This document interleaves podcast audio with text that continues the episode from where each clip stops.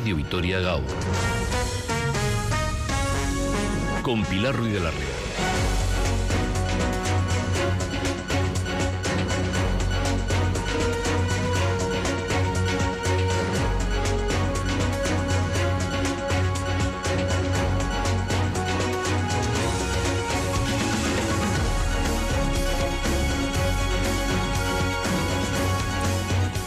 Gasteiz, seguro Araba comienza Radio Vitoria Gaur, comienza el eh, magazine en este lunes. Eh, nos vamos de vacaciones, nos vamos de turismo.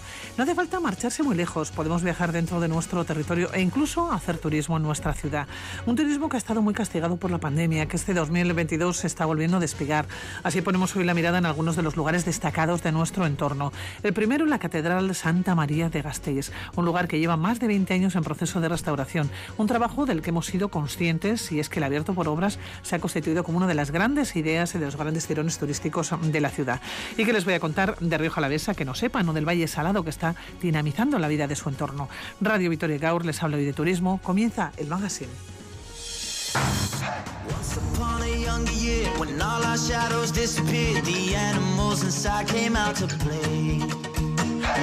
Euskadi es uno de los destinos turísticos escogidos por más personas. Los datos de las tres provincias vascas están en la actualidad por encima del nivel prepandemia. No ocurre lo mismo en España en su conjunto. Son algunas de las conclusiones que se desprenden del estudio La actividad turística en 2022 realizado por EITB Media. La estancia media son dos días. Tres de cada cuatro viajeros se alojan en hoteles y una parte importante de los flujos turísticos se concentran ahora, en verano.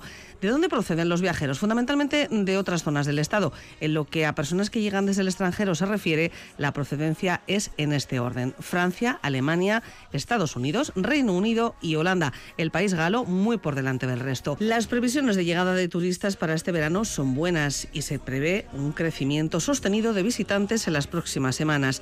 Respecto a 2021, lo que llevamos de verano, la Oficina de Turismo de Vitoria-Gasteiz ha recogido un 40% de consultas más. Hasta la fecha han llegado al territorio un 13% más de extranjeros que en el año 2019.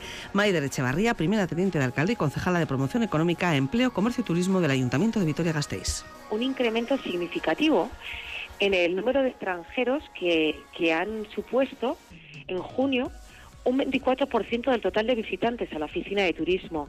Y esto supone un 13% más de visitantes viajeros y extranjeros que han llegado respecto a 2019, que es cuando llegamos un poco al, top de las cifras.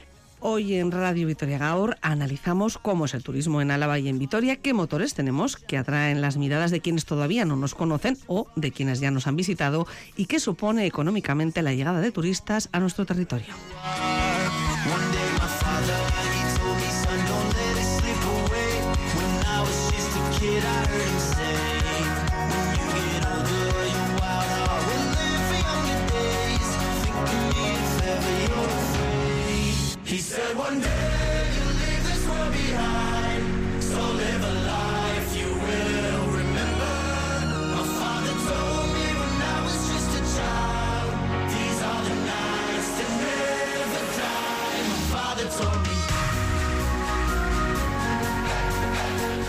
Comenzamos en el Alto de la Colina, nos vamos hasta la Fundación Catedral Santa María. John Lasa Chavarri, gerente. Muy buenas, bueno, buenos días. Bueno, ¿cómo está discurriendo estos meses en la Catedral?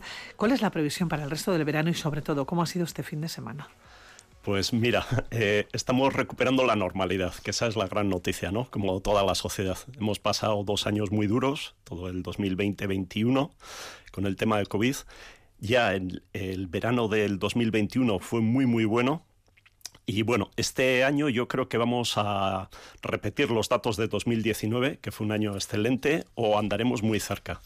En los cinco primeros meses hemos estado como en un 90% de la afluencia de visitantes de 2019 y ahora ya estamos ya en un 100%, estamos repitiendo datos de 2019. Y también de destacar que se está recuperando el turismo extranjero, que para mí es muy importante, y bueno, pues ya estamos también pues en niveles muy cercanos ya al 2019 en turismo extranjero. A día de hoy estamos a lunes, el 18 de julio. ¿Cuántas personas han podido pasar a lo largo de este año? No sé si tienen ¿eh? el balance de este año, de este 2022, o quizás los números que tengan son del 2021. Eh, del 2020 que prácticamente mm, claro, no, se puede. Sí, más o menos vamos como cerca de 44.000 personas, pero yo siempre digo. Este año, este 2022. Es en modalidad de visita guiada. Si fuese una visita libre, pues los números serían mayores, pero por calidad y seguridad hacemos esta visita guiada y no solo es la cantidad, es la calidad y la satisfacción. Y la gente le sigue gustando muchísimo y se va muy, muy satisfecha. Claro, cuando hablamos de 44.000 visitantes para la catedral, comparando con el 2019, ¿son muchos o son pocos? Pues estamos ahí eh, muy cerca de, de, los datos de 2019. Entonces es la parte positiva, ¿no? No, no, esa es la parte probablemente mejor, ¿no? O la mejor noticia que nos puede dar. Hablamos de un monumento eh, que es Patrimonio de la Humanidad desde el 2015, que inspiró, entre otros, al escritor norteamericano, ¿no? Ken Follett, para escribir la segunda parte de los pilares de la Tierra. Bueno, ¿en qué momento se encuentra ahora mismo?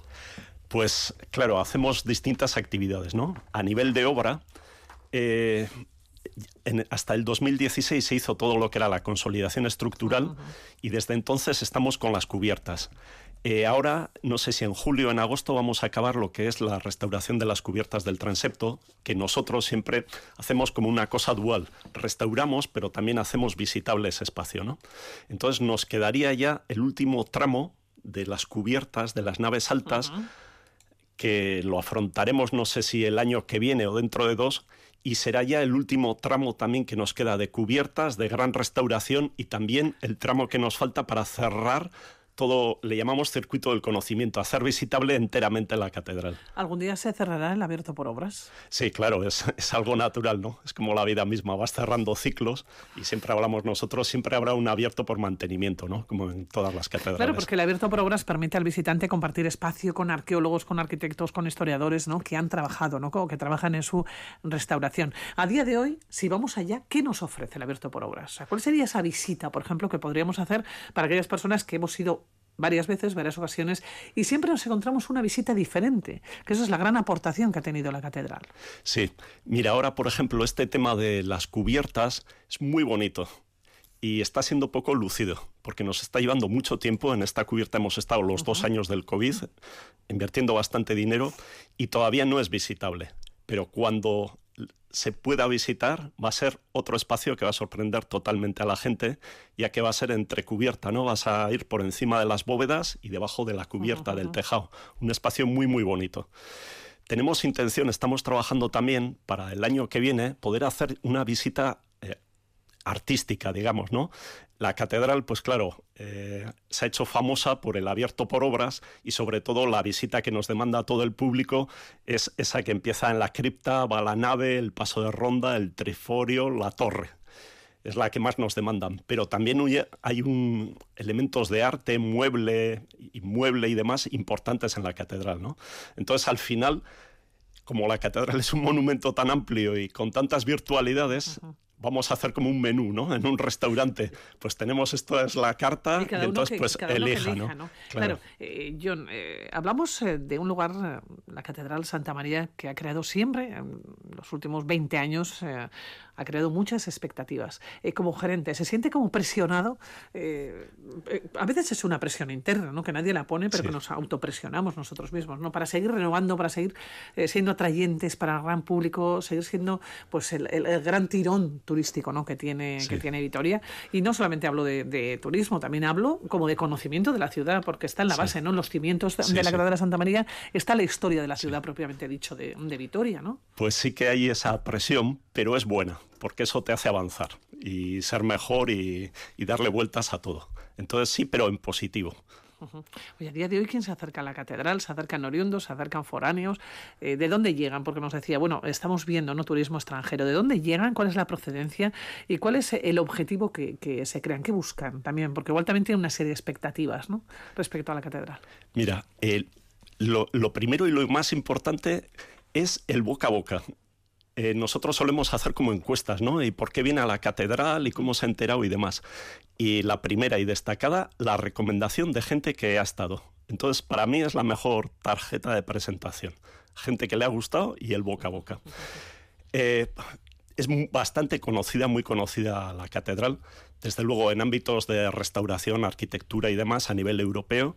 Eh, también a nivel de todo lo que es el Estado es muy, muy reconocida Y, no sé, eh, en el 2019 teníamos como un 20% era procedencia del País Vasco, como un 70%, por, no, eh, un 65% eh, era del resto del Estado, fuera del País Vasco, y después como un 16% era del extranjero, y iba creciendo. Eh, lo importante a veces no es tanto ver un año, sino ver la evolución a varios años. Entonces el turismo extranjero, que al principio era un 5, pues ya estábamos en un 17 y iba creciendo. Y yo confío que retomemos esa senda. Y que siga subiendo, ¿no? Ese turismo extranjero. Historiadores, arquitectos, ¿quién se acerca? Uf, todo el mundo. la verdad que es muy familiar, sobre todo mucho familias es muy, gusta a todo el mundo porque es muy heterogénea. No es una visita al uso a una catedral, ¿no? Es lo que decíamos, pues ahí está la arqueología, la ingeniería, la arquitectura, la historia.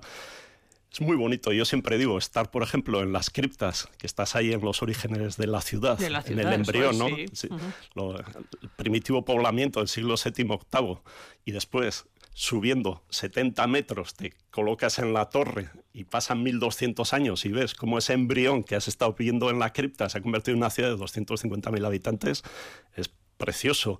Es que desde la torre se ven los montes de seis provincias también. O sea, es que hay muchos sitios que son. Eh, el paso de ronda encanta a la gente porque era una fortaleza, un paso defensivo. Entonces, eso es como ir por el medievo, ¿no?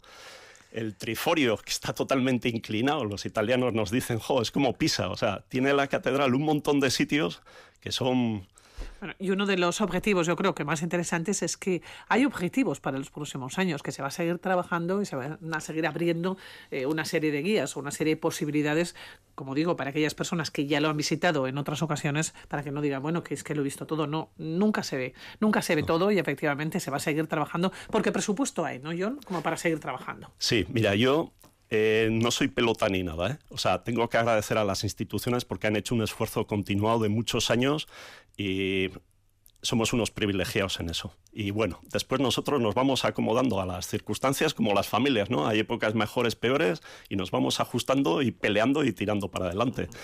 Y no es ya solo en espacios de restauración y que van a ser visitables. Estamos, la realidad virtual está encantando a la gente y pues todos los años vamos añadiendo como un pequeño episodio al libro, ¿no?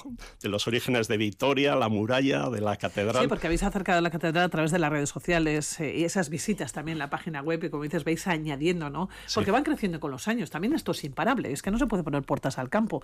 Y podemos conocer muchos detalles de la Catedral de Santa María a cuenta precisamente de la página web, a cuenta de Internet. Es que es nuestra ventana al mundo, es que lo ven en todo el mundo y nosotros la estamos dotando de mucho contenido. ¿eh? Queremos también en la página web, esto que te comentaba del año que viene, de las visitas artísticas, pues cargar, digamos, en nuestra página web también todo lo que es el arte en la catedral. Oye, a día de hoy, ¿qué ha sido lo último que habéis subido, que habéis colgado en la página web de la catedral?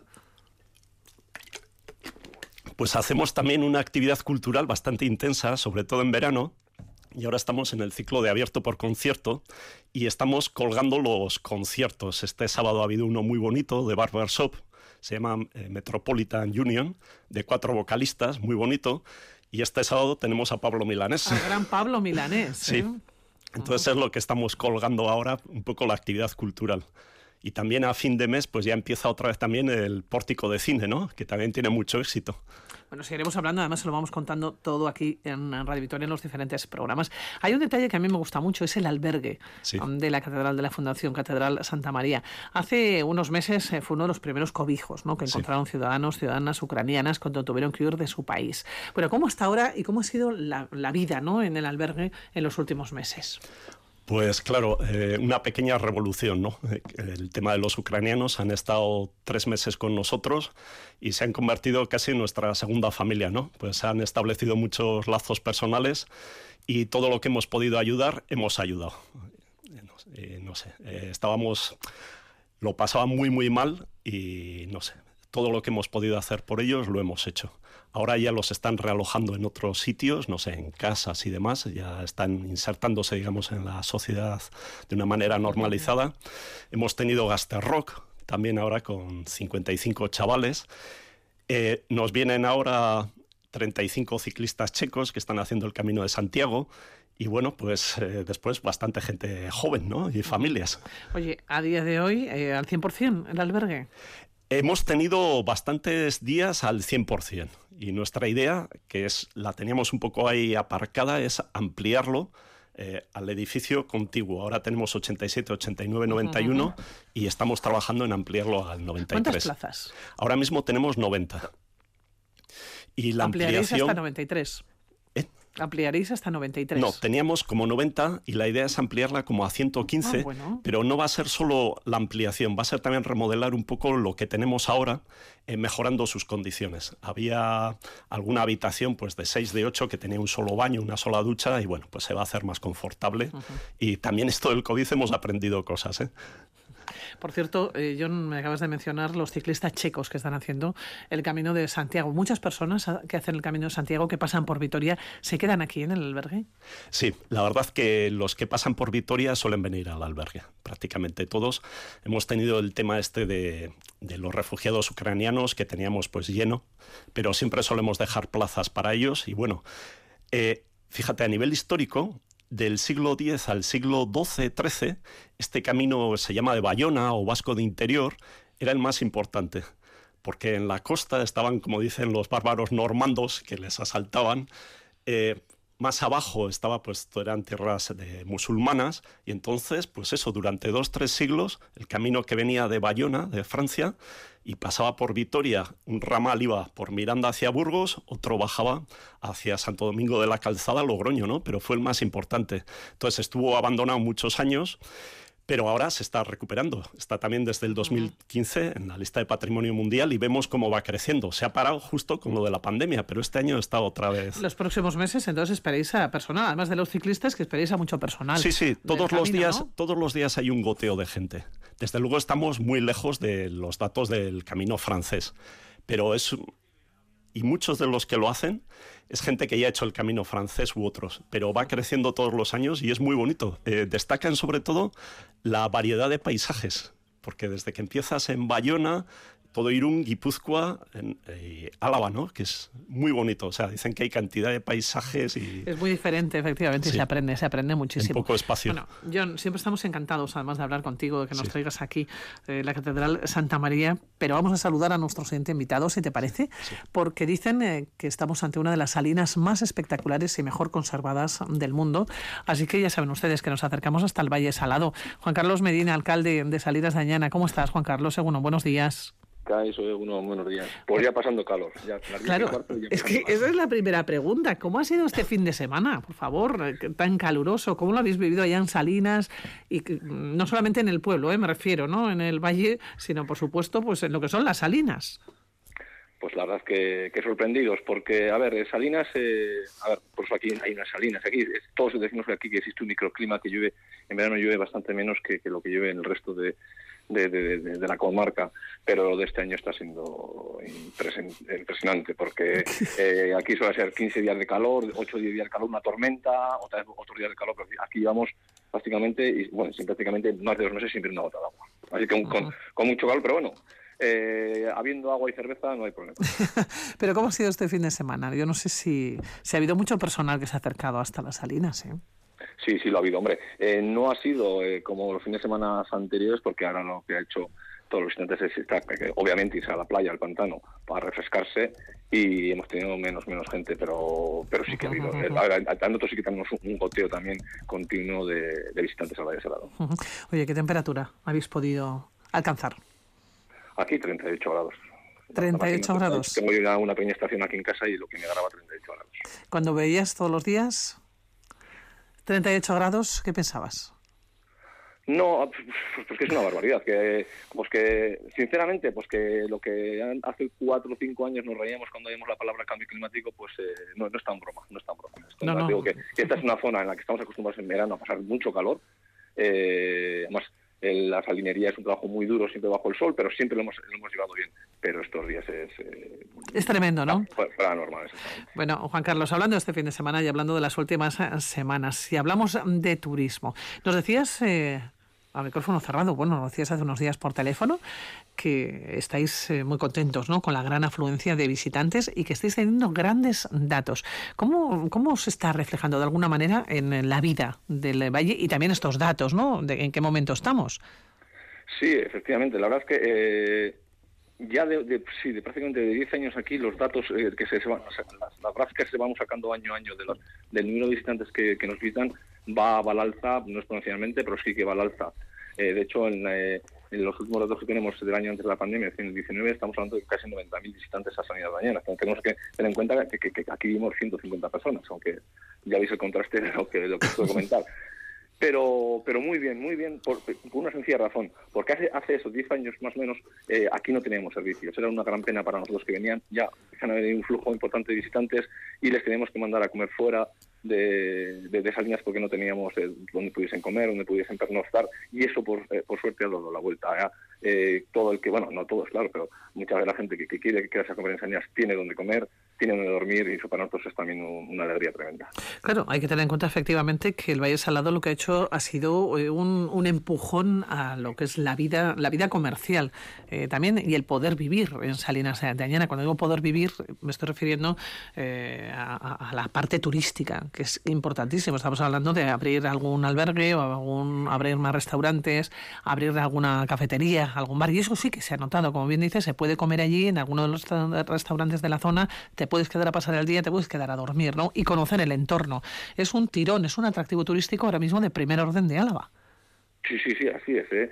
Además, como bien dices, eh, también hay que, hay, hay, que tener una cosa en cuenta, que tampoco tenemos que centrarnos en Salinas, Salinas, ¿eh? porque al fin y al cabo estos visitantes que vienen a, a, vernos tienen más atractivos además de lo que es Salinas. Entonces hay que pensar un poco, eh, en, ponernos un poco en modo comarcal, ¿no? porque el resto de la comarca, Valderejo, Sobrón, Cuartango, Rivera Alta... Sí, pero siempre, tiene que haber, perdóname Juan Carlos, siempre tiene que haber un tirón turístico, un atractivo para después efectivamente de aprovecharse, utilizo ese verbo, aprovechar el resto de la, el resto de la zona, de la comarca, ¿no? Y, probablemente el Valle Salado es lo que está haciendo, está haciendo como, como, como hacer ese guiño para venir a conocernos, venir, a, venir al Valle y luego ya os voy a enseñar todo lo que tengo, que son grandes lugares, eh, pero que a veces son desconocidos.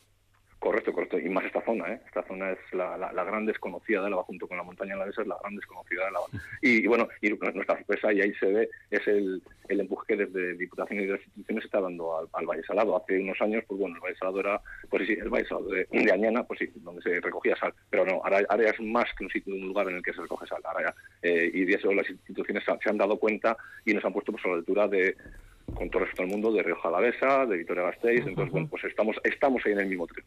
Sí, fíjate, eh, porcentualmente estáis teniendo muy buenos datos. Incluso, incluso nos decías, eh, Juan Carlos, mejores datos que Río Jalavesa, porcentualmente siempre. Eh, sabemos, evidentemente, que hay más gente que va a Río Jalavesa, pero estamos hablando de porcentajes. Correcto, nada más te he dicho las cifras de, hace. Sí, 90.000, fíjate, sí. personas, porcentualmente, con, a, un, a, un, solo en lugar que Salinas mañana pues eh, está, está dicho todo. Entonces, pues, bueno, pues tenemos, también es cierto que no tenemos que morir de éxito, sino que esto lo, lo, debemos gestionar bien, nos está viniendo de cara, entonces como nos viene de cara, pues tenemos que aprovecharlo, pero eso, gestionarlo bien. Oye, hace 10 años, eh, Juan Carlos, porque tú eres de Salinas, Juan Carlos, hace 10 años hubieras soñado con ver el Valle Salado así con ver, con ver tu pueblo en principio, ¿no? Con ese movimiento de personal, de gente, porque hay muchos pueblos, efectivamente, en Álava, pueblos que han ido envejeciendo muchísimo, ¿no? algunos pueblos que han ido, pues, eh, casi, casi desapareciendo, ¿no?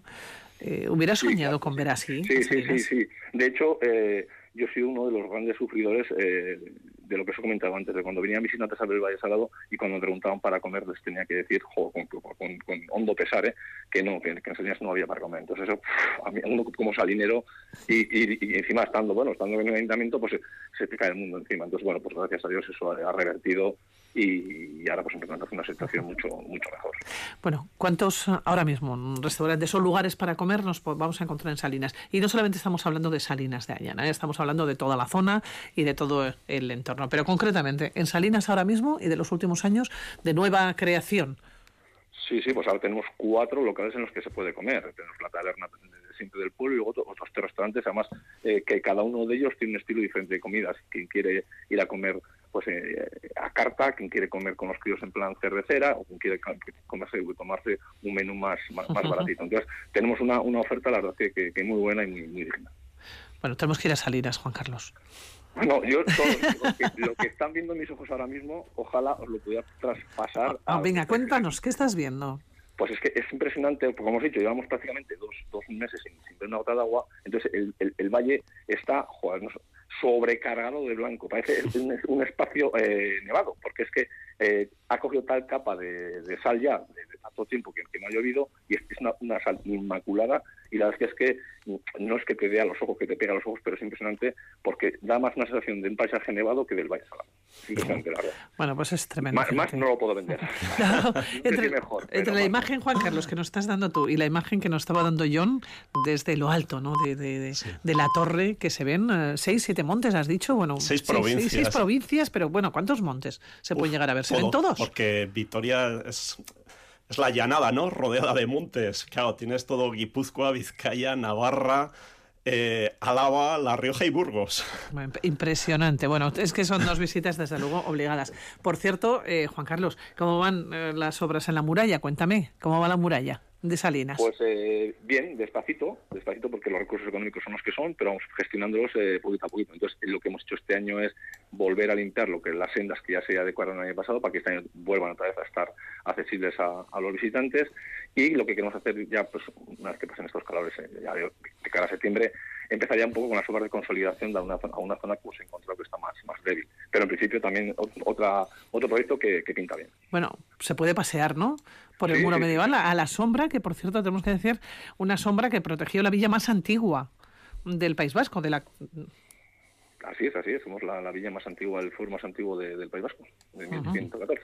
pues, pues que tenemos que ir a Salinas, que tenemos que comer allá en Salinas, y no en los pueblos de alrededor, que nadie se enfade. Eh, que aprovechamos el día, aprovechamos la jornada, incluso nos podemos quedar a dormir, que también podemos, ¿no? Juan Carlos. Sí, además, sí, sí, por supuesto que sí. Y luego ocurre otra cosa, que hay, hay, eh, hay pueblos, pues yo, sitios que, he viajado, que los vecinos son pelín reacios a, a esa avalancha o a ese eh, esa, esa, visita de, un número eh, desmesurado de visitantes. sin embargo, aquí en Salinas ocurre todo lo contrario.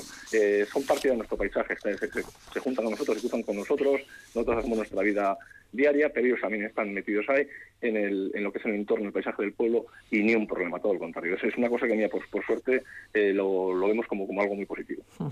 Bueno, y decirles a los oyentes también que hay visitas guiadas, que podemos conocer Salinas de Añana a través em, de las em, murallas, una visita a la localidad. ¿eh? Por ejemplo, es que es muy curioso también, porque siempre pensamos en Salinas, estamos pensando en el Valle Salado, no, también podemos conocer eh, la localidad y acercarnos, por supuesto, a esas murallas, como les digo. pues mira, nos encontramos, sí, julio, agosto, septiembre y octubre. Así es, ahí donde me has pinchado, ahora sí que me has, dado, porque es una, uno de los recelos que siempre hemos tenido aquí, que eso es que los visitantes venían al Valle Salado, Valle Salado, Valle Salado, y terminan de hacer el Valle Salado, se toman algo y se van. Y, y, claro, lo que está de espaldas al Valle Salado o enfrente del Valle Salado es eso, la villa más antigua del mundo y tiene un encanto impresionante. Eso sí que es labor nuestra como ayuntamiento, de, de ponerla en valor, y yo creo pues, pues empezando con el tema de las visitas teatralizadas, rehabilitando y poniendo en valor la Dunaya, y bueno, y sacando los vehículos del pueblo, de lo que es el casco antiguo de, la, de, la, villa, pues creo que lo estamos consiguiendo. Bueno, lo, creo que lo queremos conseguir. Bueno, pues tenemos en principio visitas guiadas en Salinas de Añana. Yo lo recomiendo. Conoce Salinas de Añana a través de sus murallas. Como digo, es una visita a la localidad, no es al Valle Salado. El Valle Salado tiene también sus propias visitas uh, saladas y también un domingo en Añana. Bueno, son estas eh, visitas que si están interesados los oyentes, bueno, seguramente en la página web ¿no? de lo que es el Valle se las van a encontrar y van a poder desde luego disfrutar muchísimo. Bueno, Juan Carlos, que no paséis mucho calor estos días, bueno, sobre todo hoy, ¿no? Parece que hoy a la noche puede cambiar. a ver, que mañana nos da, nos da una tregua y ya, ya, joder, ya, gente mayor, pues, bueno, todos, yo creo que estamos, estamos eh, aletargados. Muchísimo. Y luego, y luego, claro, y luego está la otra parte, que son los agricultores, que también están sufriendo, claro, pues están en, plena cosecha de cereal, tienen que parar porque esto es eh, peligrosísimo. Entonces, pues, bueno, creo que, que, nos baje la temperatura entre 7 8 grados sería una ¿Cómo están por allá? Porque has puesto precisamente ¿no? el dedo en la llaga lo que está sucediendo ¿no? en los campos. Estamos viendo eh, incendios y, por supuesto, bueno, los agricultores yo creo que están sufriendo muchísimo, muchísimo, porque algunos están perdiendo las cosechas por no poder también eh, cogerlas y otros hay mucho miedo por eso, porque, porque es algo que no es normal, porque sí que ha habido días de calor, 32 grados, bueno, pues eh, tienes un poco de cuidado al cosechar, pero es que esto ya... Además, los, mismos agricultores, que por lo general suelen ser personas que cuando se centran en el trabajo solo piensan en eso, en eso, en cosechar, ya lo han visto de que no, que esto es un peligro y es un riesgo tremendo el salir con las máquinas a, los campos. Bueno, pues Juan Carlos, seguiremos hablando, te dejamos allá en Salinas, que, que mira, como siempre, que es, un, que es un placer. Claro que sí. Que tenemos una visita, yo creo. Tenemos que hacer el programa algún día desde allá, ¿eh? desde Salinas, yo creo. Oye, ¿Eh? te, tomo la, te, tomo la, palabra.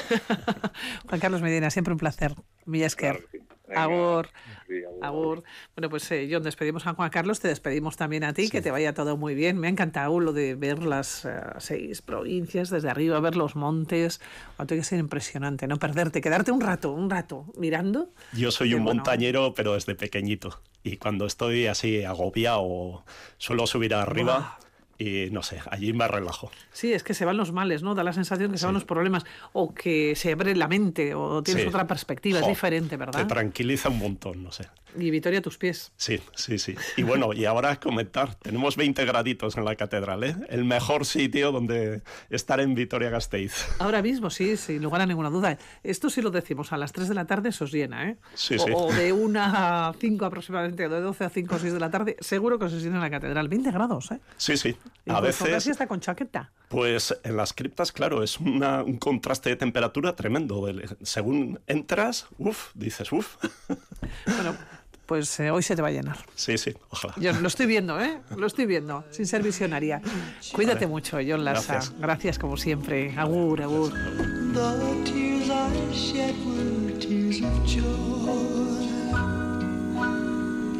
I know the meaning of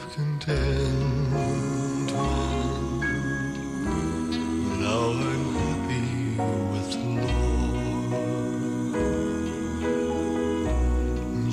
Just a plain and simple child. Where humble people go to pray. I pray the Lord that I'll grow strong as I live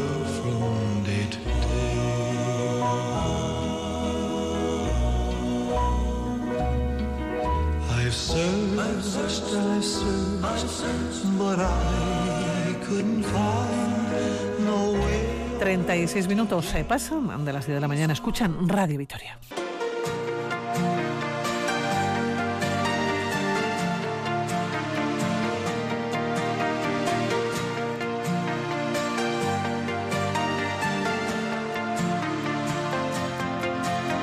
Tirada en el sofá frente al ventilador, verano 2016. El aire. Y son muchas las personas que se acercan también a Vitoria-Gasteiz eh, para pasear, para acercarse a la Catedral Santa María, para visitar Álava, los diferentes puntos, desde el Valle Salado hasta Rioja Alavesa y conociendo la montaña, conociendo, como les digo, los eh, diferentes entornos, los eh, diferentes valles y comarcas del territorio histórico de Álava. Y nuestra compañera Merche Guillén ha salido a la calle y ha estado preguntando, estos días, ha estado preguntando a ver eh, a nuestros turistas eh, qué era lo que hacían, a qué habían venido. Les escuchamos. tan cerca de ti. Déjame pasar la Bueno, te veo con mapa en la mano. ¿De dónde vienes? Hola, pues eh, vengo de Toledo. ¿Cuántos días vais a estar en Vitoria? Estaremos cuatro. ¿Tienes organizado todo? Porque te veo con el mapa, insisto, no sé cómo, cómo os lo habéis planteado, la visita o qué, qué os han sugerido la oficina de turismo. Bueno, venimos un poquillo con los deberes hechos, pero sí que es cierto que hemos venido aquí a informarnos a ver si podíamos complementar un poquito más lo que vamos a ver. Y bueno, nosotros viajamos en moto, entonces vamos a conocer lo que es la ciudad y los alrededores también. ¿Por qué habéis elegido Vitoria y Álava en este caso para, para destino bueno, vacacional? Pues la verdad es que lo hemos elegido porque habíamos estado en el País Vasco, en San Sebastián y en Bilbao ya, pero Vitoria no lo conocíamos todavía y nos apetecía mucho y más que nada ha sido por eso. Estaba yo pensando que en cuanto a calor no vais a notar ninguna diferencia respecto a Toledo, te diré. No, desgraciadamente no. Kaixo egunon. Egunon, Bueno, nondik zatozte? Gudun ibane garazitik, basen afarroan. Ara. Bueno, eta zenbat egun egongo zalet hemen gazteizen? Ba, gu egun pasa, eh, egongo gira egun batez, eta gero logroño aldera jonen gira behiz. buelta bat emaiten dugu Bizkaia, Gipuzkoa eta ara, uh, provintzien artean. Gazteiz hiri ezaguna baita eta ez baiginuen txekulan, uh, uh, ez baiginen txekulan izan uh, Gazteizen. Ara, egun pasa, horrekin ere bariatzeko eta deskubritzeko uh, hiri hori. Venimos de Alcorcón, de Madrid, y hemos venido para cuatro días. Queríamos venir a conocer Vitoria y toda la zona y, y bueno, pues nos decidimos por conocer la ciudad porque además nos, lo que nos atrajo mucho también es que enseguida sales y tienes naturaleza. De hecho, ayer estuvimos en un embalse que nos encantó, mañana vamos a otro. Y fue un poco esa mezcla de naturaleza-ciudad, era lo que estábamos buscando. ¿De dónde vienen? Cuénteme. Venimos de la ribera de Navarra, de Ablitas. Cerca está pegando a Tudela. Qué maravilla en Navarra, ¿eh? Las cosas como La son. verdad es que sí, que nos gusta. La tierra nuestra nos encanta, la verdad. He de decirle que Vitoria también, ojo, ¿eh? Victoria es para quitarse el sombrero. Me lo quito, Es, me es- lo quito ahora. es el que lleva, ¿no? Para el calor, ¿verdad? Sí, sí, sí. Bueno, cuénteme con quién ha venido, porque está aquí con su cuadrilla, ¿o qué? Pues sí, esto es mi cuadrilla, pero venimos un autobús con 70 personas. ¿Y vienen a pasar el día? Sí, a pasar el día. Vale, venimos a comer y veremos, eh, nos tienen que enseñar el casco viejo de Vitoria y luego, no sé, nos han dicho también un parque que hay muy bonito, que no sé cómo se llama. ¿El Parque de la Florida? Sí, sí, sí. Está aquí al lado. Sí, sí, sí. En ese. la sombrita, muy bien, ¿no? Dile que hemos visto la, catedral. La Ah, a ver, catedral nueva hemos visto y nos tienen que enseñar la catedral vieja, pero todavía no la hemos visto. Usted, eh, por lo que ves, el portavoz de la cuadrilla. Bueno, no sé si soy... Bueno, pues nada, que disfruten de, de este día. Les veo muy bien eh, uniformados, gorra, crema solar. Sí, sí, bueno, yo No. me he dado en casa, pero ya, ya se la habrá... Y los que estamos acostumbrados, esto es un chollo, ¿eh? Es verdad que, que en Navarra... Hoy Sí, no sí, sé sí. los grados que habrá aquí, pero sí que estamos acostumbrados a 42, 43. Este es el Valle del Ebro, el Valle del Ebro, y hoy barruntaban que iba a haber 40, donde venimos 42.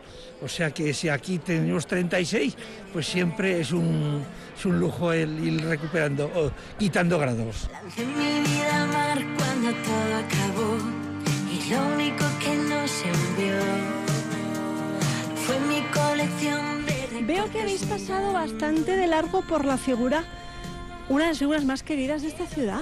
Ya ayer por la tarde estuvimos a- con, con él. Amigo mío, que ya le conocéis a Celedón. Sí, sí, ya lo conocemos. Porque hemos descargado un juego que hay por internet, entonces el, el chico va mirando y va aprendiendo un poquito la historia de, de la ciudad. Me interesa muchísimo. ¿Cómo te llamas? Lucas Ramírez. Vamos a ver, Lucas Ramírez. A ver, explícame bien cómo va este juego, que yo tengo ni idea. Eh, esto te dice todos los sitios, todos los monumentos de la ciudad. Y nosotros ya hemos hecho tres. Por cierto, este mm, escudo que tienes aquí al lado de- del corazón, ¿de qué equipo de fútbol es? Del Betis. Mucho Betis. Bueno, pues nada, que disfrutéis de, de esta visita familia. ¿Cuántos días vais a estar? Vamos a estar dos días. Ayer y hoy. Claro, lo del calor para vosotros, este calor para vosotros es una tontería, ¿no? Muy normalito, muy normalito. Llevando, lo llevamos muy bien, la verdad. Coge el micro y cuéntame de dónde eres. Coge el micro y mientras cuéntame de dónde eres, mientras la foto. Pues hoy venimos de Málaga y nada, estamos viendo esta ciudad tan maravillosa. O sea que Muy bien, ¿y cuántos días vais a venir? O estamos haciendo un circuito. Entonces hemos visitado ayer Bilbao, hoy visitamos Vitoria, mañana nos vamos a San Sebastián. ¿Dónde voy a salir? Es tarde, ya lo sé, pero quiero volverte a ver. Quiero tocar tu puerta, aunque nadie lo. Merche Guillén eh, con eh, las personas eh, que se han acercado hasta Vitoria Gasteiz, eh, cada una con sus objetivos, eh, pero siempre se quedan todos y todas encantadas. Nos quedan 15 minutos para las 11 de la mañana. Escuchan Radio Vitoria.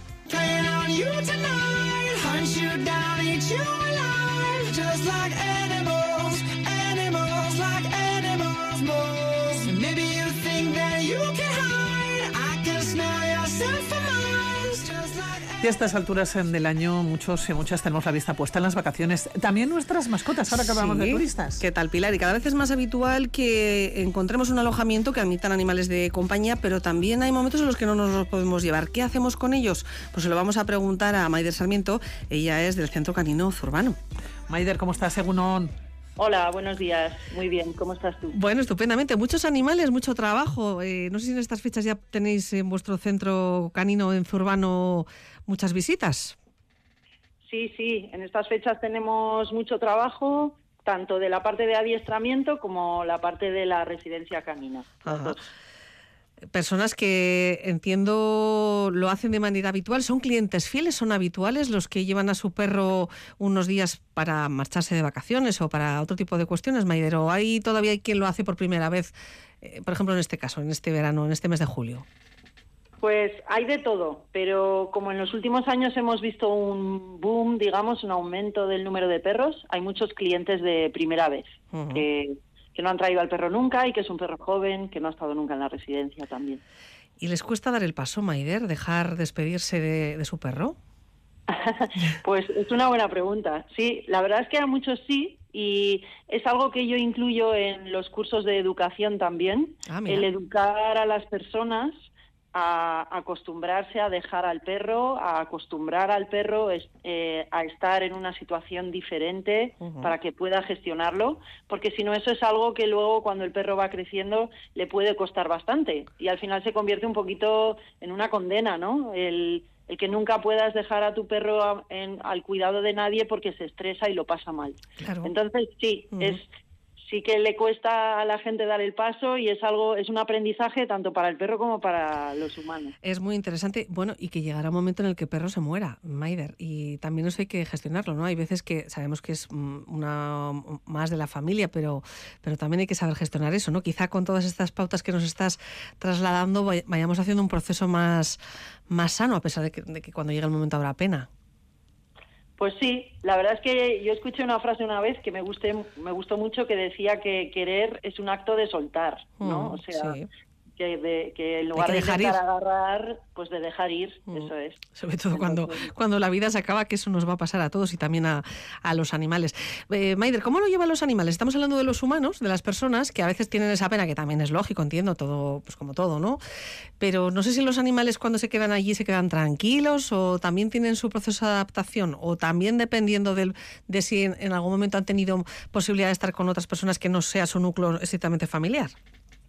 Pues sí, al final todo influye, ¿no? Esto es como el pez que se muerde la cola. Entonces, normalmente los animales lo llevan mejor que los dueños, la verdad, hay que decirlo. Siempre y cuando sea un animal pues que ha tenido una buena educación, una buena sociabilización, que disfruta de la compañía de los perros, que confía en otros humanos. Mm, Cuando el perro no ha tenido opción a, a esas circunstancias, ¿no? A tener, digamos, una infancia feliz y una buena sociabilización, puede ser un poquito más difícil. Entonces, eh, todo influye, ¿no? Tener al perro bien adiestrado hace que luego en residencia eh, sea un perro mucho más equilibrado y mucho más capaz de gestionar la, la situación y, y disfrutarla. Pues estoy pensando que es como los humanos, Maider. Exactamente igual, ¿no? La infancia determina luego cómo nos vamos a comportar eh, en, la, en la madurez, probablemente en nuestra vida, cómo nos vamos a comportar de modo individual y con, y con los demás. Eh, ¿Cuál es la estancia media aproximadamente de, de los animales, de los perros en, en vuestra residencia, en el centro canino urbano? Normalmente las estancias son de una semana. Nosotros eh, pedimos o exigimos, digamos, que en el mes de agosto las estancias sean de mínimo una semana eh, y en julio suelen ser así, cinco días, una semana. Ajá. Tiene un precio, entiendo que adecuado a muchos bolsillos, ¿no? No es algo que no nos podamos permitir. Eh, ¿Y qué es lo que hacen los perros cada día? No sé si incluso podemos decir, Maider, que les viene bien esa estancia. Pues sí, de hecho muchos vienen todos los años, aunque el dueño no se vaya de vacaciones, por los, los beneficios que le aporta al perro la estancia con nosotros. En cuanto a la sociabilidad y la relación con otros perros y también en cuanto a, a su educación y a inculcar un poquito el respeto por otras personas, no solo el dueño. Y, y los que son un poquito inseguros les ayuda a ser un poco más valientes, o sea Sí, que sí, sí. Tu historia es muy bonita, Maider, porque aparte que tienes una formación muy amplia, eh, lo decíamos al comienzo, empiezas en el año 1998. ¿Qué pasa? Tienes un perro, tienes serios problemas de conducta y tú precisamente decides buscar ayuda profesional, ¿verdad? Sí, eso es. Sí, yo me mudé a vivir a Estados Unidos y me llevé al perro que tenía entonces. Y al llegar allí empezó a tener serios problemas de conducta, de agresividad muy fuerte hacia otras personas, por la mudanza, fíjate. Fíjate. En cuanto les oía hablar inglés, No le gustaba nada. morderle. O sea, era una cosa... Qué curioso. Nos da la risa, pero ninguna risa te dio a ti, al contrario, Bueno, ¿no? sí, eso. Fue muy angustioso, pero decides buscar ayuda profesional y, y das con, con alguien que se dedicaba a la, a la etología también, como, como tú. Eso es. Sí, sí. Entonces yo me había ido a estudiar comportamiento animal, o sea, eso sí lo tenía claro, me había ido a la universidad, pero pensaba que iba a estudiar el comportamiento animal, pues no sé, de tigres, elefantes o algo, bueno. Eh, pero empecé a buscar ayuda profesional para ayudar a mi perro, me gustó mucho. Y al final todos los, los estudios universitarios, bueno, pues los proyectos y así los fui eh, llevando hacia la psicología de los perros, la psicología de los dueños de los perros, la psicología de la relación que establecemos. Bueno, pues que, es- que es muy interesante Sí, también, ¿no? Al Muy final- interesante. Se ha avanzado mucho en este campo porque hablamos de la etología, se estudia el comportamiento humano, animal, pero claro, hace unos años esto era impensable, ¿no? Y habrá quien todavía, bueno, pues quizá le parezca algo banal. No lo es, Maider, por muchas razones, porque los perros, eh, bueno, pues hay muchos perros en muchas familias, en muchas casas, al final son seres vivos, hay que tener también conocimiento, ¿no? De, de lo que uno hace. No sé si precisamente ahora que estamos en verano nos viene es- esa imagen a veces del abandono, que a veces, que, que es probable que, que siga ocurriendo, por desgracia, este verano. Pero ¿crees que todavía hay muchas personas que deciden dar el paso de tener un perro sin demasiado conocimiento de lo que esto supone? Indudablemente. O sea, culturalmente no respetamos lo suficiente eh, la decisión que implica el adquirir un perro. Eh, entonces, mm, fíjate, para que te hagas una idea, nosotros ofrecemos de manera gratuita asesoramiento a la hora de escoger un perro nuevo, Ajá. bien sea una compra o una adopción. Sí. Y en todos los años que llevo, y lo anuncio todo lo que puedo, creo que han llamado dos personas. Claro. Entonces, no buscamos el asesoramiento adecuado antes de, Mm. con lo cual no hacemos una compra informada y irresponsable. Y entonces eso se traduce muchas veces en una situación que no es sostenible luego, ¿no? que no es deseable. Y desquiciante para las personas y para los, los propios animales, porque entiendo, Maider, que en ese asesora- asesoramiento, y es lo que, lo que intento pensar que, que- que- que hacéis y que es, es fundamental, es saber quién va a ser la persona que va a tener ese perro, cuáles son sus hábitos de vida, si hay más personas en ese núcleo familiar, eh, lo- el tiempo que uno le puede dedicar al animal, cómo es ese animal, ¿no? Cómo es, si es más movido, menos movido, el tamaño incluso del perro, ¿no? Claro, eso es. eh, todo influye, ¿no? Eh, el tamaño que tenga, la cantidad de pelo que tenga, algo tan, mm, ¿no? Parecería banal como Sí. el pelo, desquicia a mucha gente, Claro. ¿no? Pero Lo movido que sea, ¿no? más, Lo movido, que- claro. Claro, lo movido que sea, la cantidad de energía que tenga. Mm. Eh, al final la raza no solo determina, determina el aspecto físico, Claro. sino también el comportamiento es genético. Con lo cual, Muy ¿sabes? importante esto, sí. Si es un perro, bueno, pues más eh, tendente a probablemente al conflicto o mucho más dócil, ¿no? Es que claro, todos es, como las personas, no somos todos iguales.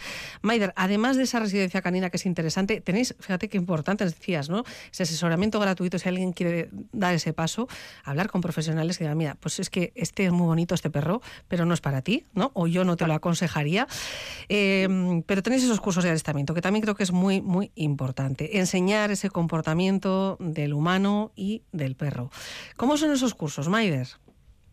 Pues mira, el objetivo principal es educar a los dueños para que tengan un conocimiento mayor de lo que es un perro, de cómo piensa, de cómo aprende y luego ayudar a los dueños a que vayan educando a su perro en los modales, digamos, que necesitamos para convivir con él, tanto en el hogar como en sociedad, ¿no? Ujú. En los paseos. Entonces, eh, para tanto para los dueños como para los perros es una formación bastante amplia de pues eso, para que todos podamos convivir, ¿no? Eh, En armonía, a gusto claro. y en armonía. Eso es. Maider, por último, ¿qué pasó con tu perro?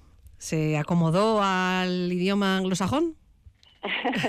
Pues sí, sí, yo aprendí mucho, él fue aprendiendo también y afortunadamente no hubo muchos incidentes y, el perro aprendió muy bien y de hecho sobrevivió 17 años, Qué yo viví en Estados Unidos 10 años y volvió conmigo. Bueno. Ya con 13 años y aquí todavía viví otros cuatro. o Qué que- historia tan bonita y ese camino, ¿no, Maider? Que él, bueno, pues te, te mostró y tú decidiste emprender. Maider Sarmiento, muchísimas gracias. Ha sido un placer escucharte. Hablaremos más veces de dictadora oficial del País Vasco, licenciada en Biología, Psicología y diplomada en Etología. Y ya saben, Centro Canino Zurbano ahí está esperando a, a sus perros para, para que pasen un verano en unas condiciones fantásticas, unas buenísimas vacaciones. Maider, gracias. Hasta pronto. A vosotros, muchas gracias. Feliz verano. Agur. Agur, agur. Pues nos quedan segundos eh, para las 11 de la mañana. 28 grados sube la temperatura en Vitoria-Gasteiz. Llegan las noticias.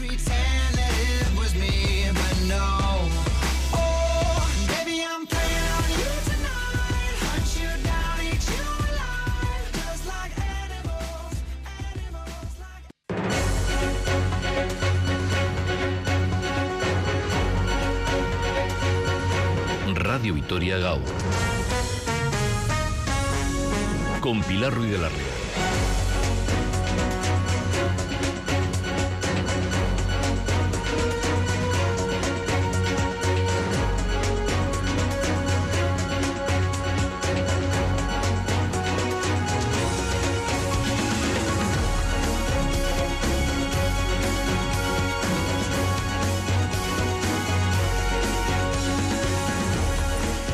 Segunda hora calurosa, eso sí, escuchen Radio Vitoria, que siempre le refrescamos, vamos a poner el punto refrescante. Llega con la gastronomía. Alejandra Guiluz, ¿cómo estás? Según? ¿Qué tal, Pilar? Hola de nuevo. Pues sí, tenemos que disfrutar de la gastronomía y, bueno, como estamos en veranito, nos vamos a ir a una excursión no muy lejos de aquí. Nos vamos a ir hasta la calle de Acrofeurnear número 47. Nos vamos a adentrar en un restaurante en el que se come fantásticamente bien, hay mucho cariño, hay muy buen producto y hay, bueno, pues producto local, producto de León, cocina vasca, leonesa, bueno, y sobre todo muchas ganas de hacer bien las cosas. Bueno, hay un gran oyente, además de Radio Vitoria, que nos ha enviado muchas, en muchas ocasiones, eh, nos ha enviado eh, fotografías y también ¿no? nos ha mandado saludos. Así que yo creo que le vamos a saludar. Por cierto, decir que tenemos un premio estupendo esta semana. Bueno, tenemos una cesta de productos maravillosos de la huerta de José Mari, que ya saben, pueden encontrarles en la calle Fueros y también en la plaza de Lobaina. ¿Qué tienen que hacer para conseguir este premio? El viernes haremos el sorteo entre todas las personas que participen. Escribirnos al 656-787180. Pueden mandar sus mensajes, fotografías de los platitos que, que están cocinando. Y si quieren hacer alguna reflexión, alguna consulta con José Antonio, pues también. Aquí todo, todo lo que tenga que ver con la comida está muy bienvenido. Así que adelante con todos los mensajitos, enseguida iremos leyéndolo. Bueno, pues José Antonio, ¿cómo estás? Egunon. Egunon, buenos ¿Qué días, Mu- Alejandra. muy buenas. Pues mira, de, de talleres, hoy toca talleres. Ayer tuvimos un pequeño problemilla. ¿Pero talleres eh, eh, en el coche o cómo? En el coche, en el coche, sí. Un, un pequeño golpe. Bueno, pero estáis bien, ¿no? Que es lo importante. sí, sí, sí, sí. No, no, no, está el coche parado y nada, sin más, eso. Carga y pintura. Bueno, pues eh, vamos a pensar ahora en, en comer, ¿eh, José? Y, y bueno, ojalá sea poco eh, Nah, el nah, tema nah, del coche. ¿eh? que al final es dinero, ¿no? Que siempre decimos lo mismo, pero lo importante, Sí, es, lo importante sí, es estar bien. La salud, además de verdad. Bueno, ¿qué se te ha ocurrido que podemos cocinar hoy? Pues nada, pues vamos a hacer un plato muy sencillico. Vamos a hacer una brocheta de langostinos al whisky con una panceta que nosotros solemos traer de León, una panceta ahumada de cerdo duro. Qué bueno. Langostinos al whisky con panceta. Sí, sí, Buah, sí, sí. qué rico, Entonces, ¿no? Buah. Sí, nosotros solemos hacer eh, dos platos. Solemos hacer lo que es el langostino pelado al whisky, que lo tenemos en la carta. Y luego, cuando teníamos la parrilla en otro restaurante, pues lo hacíamos a la brasa. Y hacíamos la salsa por otro lado. Bueno, pues Entonces, lo primero que hacemos es nos vamos a la pescadería y... Nos vamos- exacto, ¿Cuántos la langostinos compramos, José? Pues cogemos, dependiendo de las personas que sean, pues calcular, o sea, como un entrante, pues sobre 8 o 10 langostinos por persona. Bien. Cogemos la panceta Sí. y ya nos vamos a la cocina. Entonces lo que vamos a hacer es, vamos a picar un poquito de cebolla, la vamos a poner a pochar, la picamos muy finita en brunas y la ponemos a pochar. Mientras que se nos dora la cebolla, o sea, nosotros la solemos pochar, tenemos cantidad grande y solemos pocharla entre 20 minutos y media hora, así que quede bien caramelizada. Vale. Y lo que vamos a hacer es eso, pelamos los langostinos y reservamos todas las cáscaras, o sea, tanto el cuerpo como la cabeza. Eh, luego, por otro lado, cogemos lo que es el langostino, lo envolvemos en la panceta. Sí. Vamos haciendo los- lo que es eso, pues, pues pegar el langostino sobre la panceta. Un y rollito, vamos a ir ¿no? haciendo, eh, exacto, y vamos montando las brochetas, pues de tres o de cuatro, dependiendo de la brocheta que sea, pues eso, tres o cuatro brochetas. Oye, José, ¿haces algo para que se sujete o le das la vueltecita no, no, y ya? Solo se queda bien, ¿no? lo que es al langostino, sí, Sí. sin más. Luego, una vez que ya le pones, eh, lo que vamos a hacer es eso, lo metemos en la brocheta Ujú. Y vamos a poner a calentar un poco de aceite de oliva virgen extra y los marcamos, pero lo que es justo marcar, darle un golpe de calor por cada lado para sellarlos, digamos. Muy bien. Una vez que los tenemos marcados, los reservamos aparte y luego ya vamos a hacer la, la salsa al whisky. A ver. Entonces, cogemos todas las cabezas y los cuerpos de los langostinos, los añadimos a la cebolla que tenemos ya pochada, sa- salpimentamos y flameamos con whisky, un buen chorretón de whisky sin problema. Muy bien. Cuidado con el de fuego, flambear- ¿no? Lo de flambear, exacto. Muy importante. Que no está la cosa cocina, ahora para- Y, Para fuegos. y ojo con las extracciones. Sí. Eh, entonces eso, flambeamos bien con el whisky, dejamos que se evapore el alcohol Ujú. y sin más, lo que vamos a hacer es le vamos a añadir un buen chorro de nata fresca. Nosotros utilizamos nata fresca, eh, una que tenga... Pero bueno, cualquier nata de cocina nos valdría para ello. Nosotros utilizamos una nata fresca que tiene 35% de materia grasa. Y entonces eso, lo que hacemos es añadimos la nata a las Sí. cabezas y lo vamos a dejar reducir. Luego, eso lo vamos a coger y lo vamos a pasar por una batidora, el típico robo de cocina, lo trituramos bien triturado y lo pasamos por un chino. Muy bien. Lo incorporamos otra vez a la sartén y ahí vamos a añadir las brochetas. El chino después de la batidora, ¿verdad? Sí, sí, el chino después de la sí, batidora. vale. Entonces eso, lo que vamos a hacer es lo incorporamos otra vez a la- al sotén o a la sartén o donde lo vayamos a hacer y añadimos las brochetas. Le añadimos, si vemos que se nos ha quedado cortito de nata porque ha reducido demasiado, le añadimos un poco más de nata y lo vamos a dejar reducir justo, justo hasta que veamos que nos queda como una cremita. Y entonces ya sin más, o sea, ya coges las brochetas, las pasas al plato, las napas con la salsita, le añades un poco de cebollino y un espectáculo de plato, de verdad. Qué rico, sí. Sí, sí, sí. Sí, sí. y fácil, y fácil, José. Y sí, es sencillo, sí. Al final sí que es verdad que dice, bueno, parece que tiene mucha elaboración, pero no. Y, Mm. y luego lo que decimos, nosotros hacemos lo mismo, pero que es con el langostino. Luego reservamos las cabezas y las utilizas pues, para hacer una americana, para hacer cualquier otra cosa. Sí, sí. Pero haces lo mismo, langostino en la cebolla, flambear, echar rata, dejar reducir y espectáculo de plato, la verdad. Bueno, pues qué maravilla. Nos podemos poner manos a la obra cualquier día de estos y si tenemos a alguien en casa vamos a, vamos a quedar Sí, de y 10. ya ¿eh? cuando bajen los calores, ahora no, ahora de las parrillas olvidarnos de ello. Mm. Pero cuando bajen los calores, pues eso, si tenemos la ocasión de marchar, la- de marcar la- lo que es la brocheta en la brasa, es uf, el, el aroma que le va a dar luego a la Claro. salsa es espectacular. No tiene nada que ver. Bueno, tú de parrillas No. sabes mucho y hablaremos de parrillas, José. ¿eh? sí, ahora, cuidadito con el calor que bastante tenemos No, con ahora- soportar ahora estas evitarlo, altísimas sí. temperaturas. Bueno, que parece que ya mañana va a cambiar, ¿eh? Sí, bueno, pues... pues esperemos, esperemos. Mira, estoy con los, con los dedos cruzados. Sí. Todos Sí. estamos retando para eso, yo creo. Es verdad, es verdad. Bueno, 656787180 es nuestro WhatsApp. Recuerden que tenemos ese fantástico premio, esa cesta de productos de la huerta de José Mari. Y por aquí nos dicen, Egunon, ¿alguna receta para poner cogote de bonito? Gracias, es lo que quiere saber Qué Espe. rico, el cogote. El cogote, bueno, ¿Cómo el ponemos un cogote. José? No, pues nosotros lo que hacemos es, sin más, eh, cogemos el gote, lo metemos al horno y nosotros lo que solemos hacerle es un ajo aceite, digamos, con perejil. Y le echamos, hay veces que le echamos, incluso hacemos un ajo aceite de perejil, le echamos un poquito de pan rallado, un poco de vino blanco y al horno, sin más. Qué bien. Eh, luego lo de siempre, para gusto los colores. Eh, a nosotros sí que es verdad que lo solemos dejar poquito hecho. Entonces eso, un cogote, a ver, claro, vamos dependiendo del grosor también de que tenga el cogote, pues más o menos tiempo, pero un cogote de un tamaño 6, 8 centímetros o así, con 8 o 10 minutitos en el horno, suficiente. Hay que tener cuidado con eso porque como se sé que verdad, adiós cogote, ¿no? Sí, José, sí, sí, sí, es una vale pena. que sí, quede la un verdad. poquito... Que luego sí que es verdad que hay gente que eso, pues lo que decimos, que para gusto los colores. Sí. Bueno, más mensajitos que nos van haciendo llegar en el 656787180. Por aquí me da la sensación de que hay alguien que conoce tu casa, ¿eh, José? Porque la Yuri nos dice, me encanta ese restaurante, qué ricos los garbanzos con pilpil que ponen. Bueno, es uno de los éxitos, ¿no? De, Sí, de la sí, Yuri. sí, sí. Lo que pasa es que ahora, bueno, ahora hablar de garbanzos en este tiempo parece como que nos echa un poco para atrás, pero sí que es verdad que si los pones con el pil pil y demás, no es el típico plato del cocido que dices, joder, con 40 grados sabes quién se mete eso. Pero con unas lasquitas de bacalao es un plato muy, muy, muy agradecido. Y en frío, con un poco de pulpo a la gallega, el garbanzo, a mí me parece una de las legumbres más agradecidas que hay. Bueno, que se puede comer ahora en ensalada, pues mira, con pulpo también, Sí, qué rico, sí, ¿no? Al final. Queda, queda muy bien. Eh, te dice Ana, ha hablado de la salsa americana con las cabezas de los langostinos, no la he hecho nunca, ¿me puedes decir cómo hacerla? Bueno, pues a ver, la salsa americana tampoco es nada del otro mundo. O sea, nosotros sí que solemos hacer eso, pues eh, pochamos las verduras, cogemos cebolla roja, pimiento verde, Eh, yo sí que evito, hay gente que le echa pimiento rojo nosotros lo evitamos. Y para los guisos también porque le aporta dulzor. Pero bueno, eso lo que decimos. Pero eso, para una americana, nosotros lo que hacemos es eso: pimiento verde, eh, cebolla roja, el zanahoria, puerro, bien de verduras. Mochamos todas las verduras, añadimos las. Perdón. No te preocupes, sí, José. nada, tranquilo. Y si necesitas toser, tose tranquilamente, Sí, que aquí... sí. Esto es así, la vida. A veces tosemos nosotros también, ¿eh? No hay ningún problema. Vale, Pues nos eso, que decías, lo que sí. decimos, eh, pochamos bien las verduras, añadimos las cabezas, las flambeamos con un brandy, lo mismo, volvemos a lo mismo, fuera de retirado del fuego siempre con el flambeado y le añadimos un fumé. Nosotros solemos hacer un fumé, o sea, lo que es un caldo de pescado, pues a mí, por ejemplo, me gusta el caldo de pescado, me gusta echarle lo que es las cabezas de la merluza, espina de merluza, eh, algo de congrio, pero bueno, eso a gusto. Qué bien.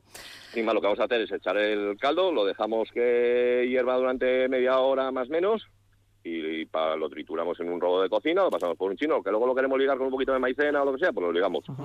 Estupendo. Y sin más. Bueno, Santiago dice, bueno, yo pongo, que el otro día nos mandaba una foto de una ventresca impresionante. Bueno, pues ahora se ve que le Ahora gusta el bonito. tiempo de- de ventresca. Sí, hay que aprovechar, ¿eh? Tom- Estoy pensando Sí, en una ensalada la de tomate.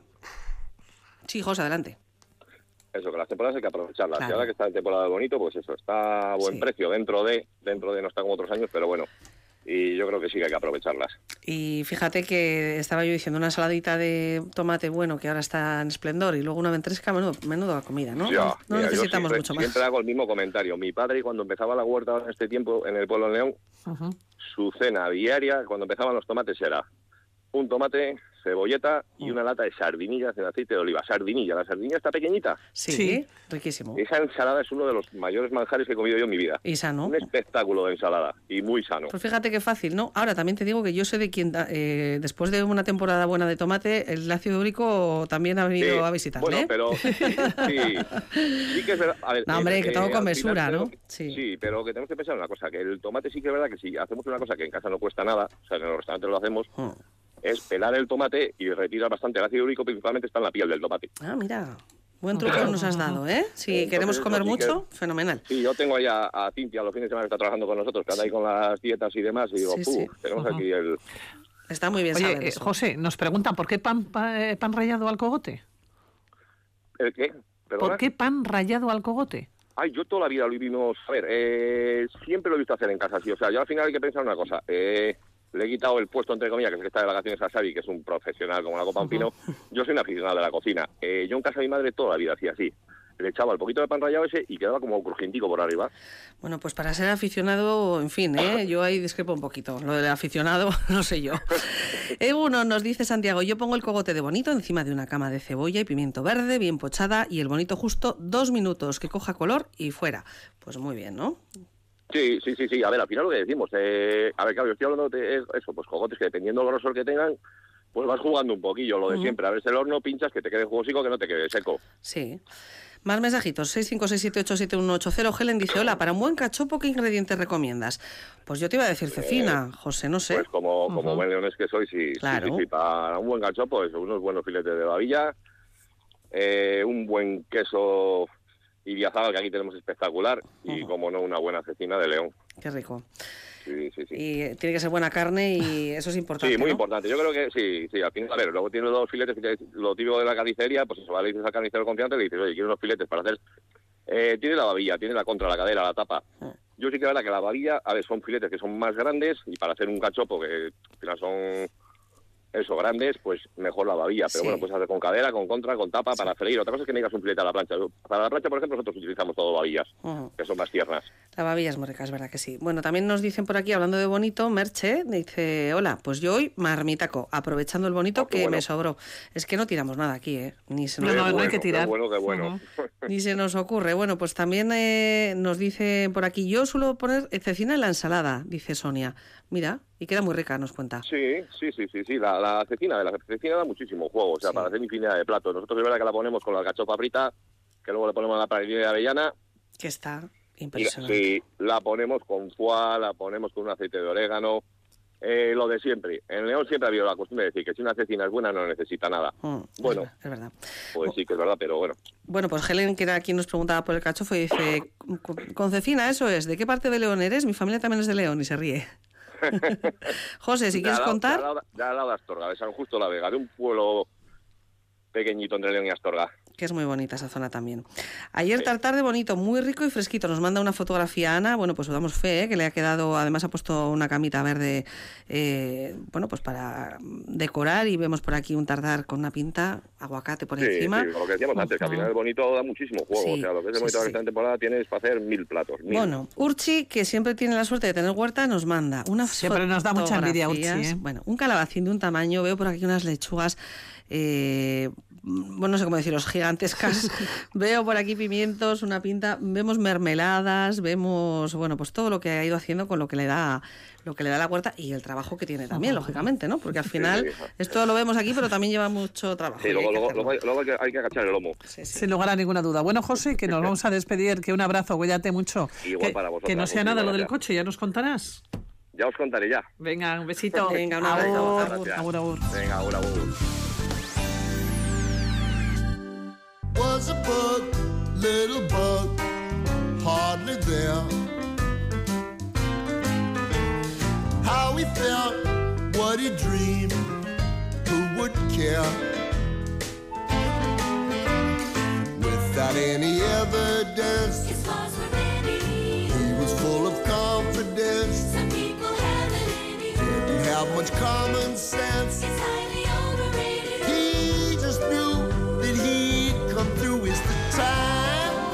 Of your life, so live it well.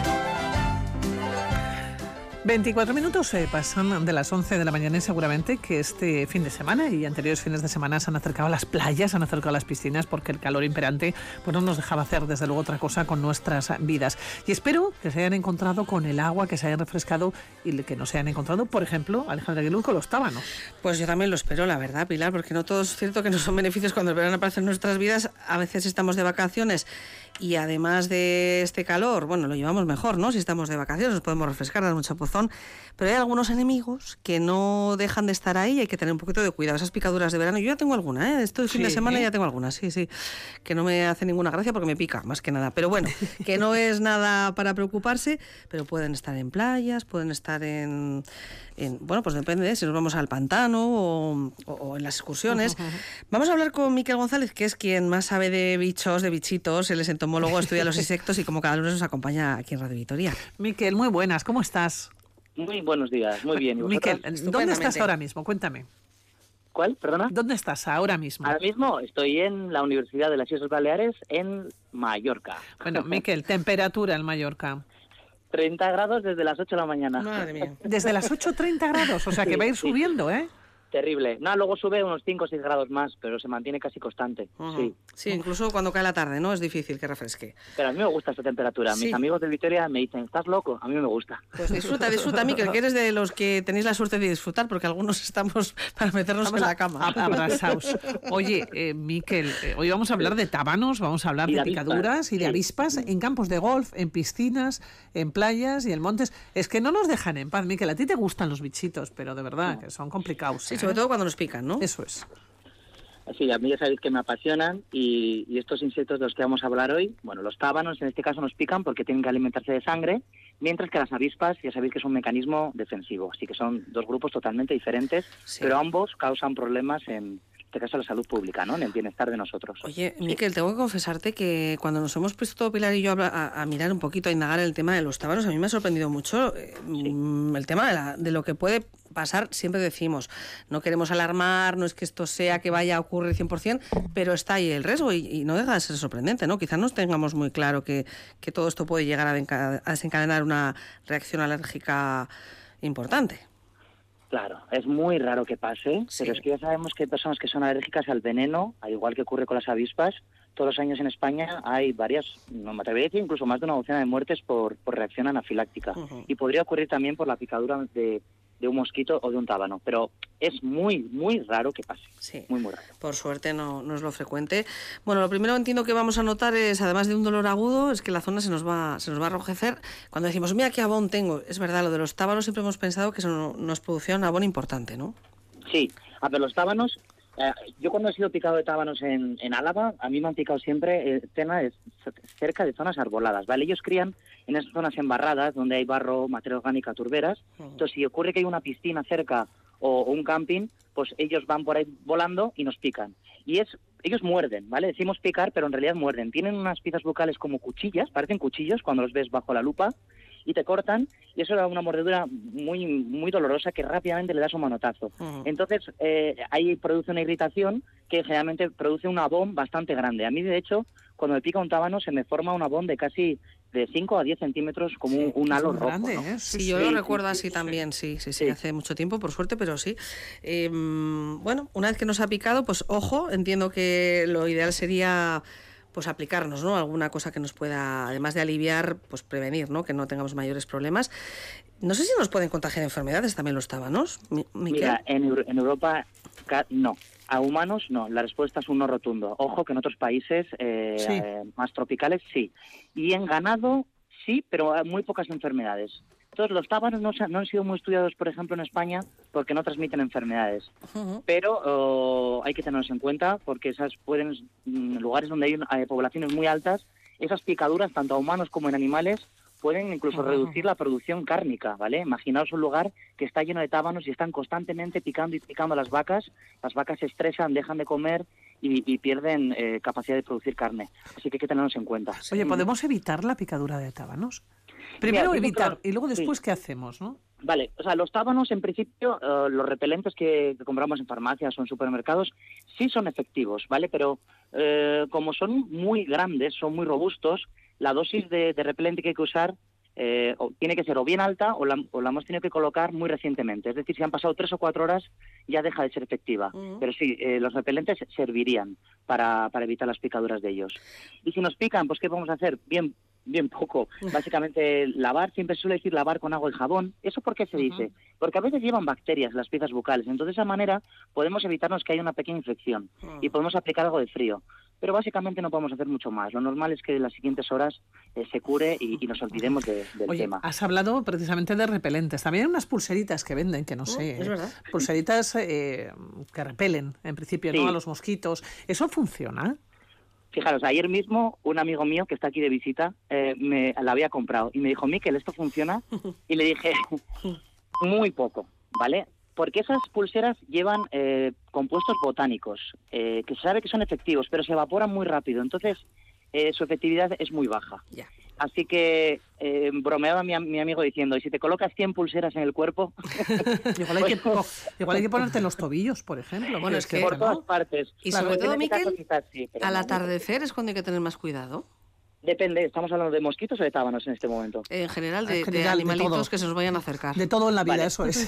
Vale, de toda la vida. Pues mira, lo- las avispas y los tábanos pican a plena luz del día, mientras que los mosquitos en general prefieren eh, picar al atardecer o la noche. Depende, el mosquito tigre también prefiere durante el día. Ya. Pero nunca te va a picar si estás tomando el sol, porque hace mucho, mucho calor y ellos se deshidratan muy rápido. Entonces van a empezar, van a esperar a que te acerques a un arbusto, a que pases por un camino, pero no te van a picar mientras tomas el sol, porque no, se deshidratan, se secan, así que no, no va a ser el caso. Estaba pensando en pulseritas, una en cada mano, dos en los tobillos, una en el, una en el cuello tipo collar, eh, no sé. Bueno, depende de las zonas en las que se viaje, ¿no, Miquel? Y ahora estamos, hace- estamos, estamos haciendo broma, pero es cierto que estoy pensando pues, en algunos lugares de, de Sudamérica o Centroamérica, ¿no? Allí sí que hay que tener cierta precaución porque al final, eh, depende cómo tengamos, bueno, la predisposición, ¿no? A tener más o menos picaduras, allí se multiplica por tres. O sea, hay que tener cuidado, precaución, repelentes o taparnos, ¿no? Al final, determinados momentos de, no digo a las, eh, bueno, durante el día, pero cuando va cayendo la tarde, pues quizá lo más ac- ac- acertado es, es taparnos. Eh, Miquel, hablamos de mm, las avispas. Nos has dicho que en este caso, cuando nos pican es porque se sienten agredidas. Exacto. Bueno, las avispas son el insecto que más problemas causan eh, en las playas y en las piscinas.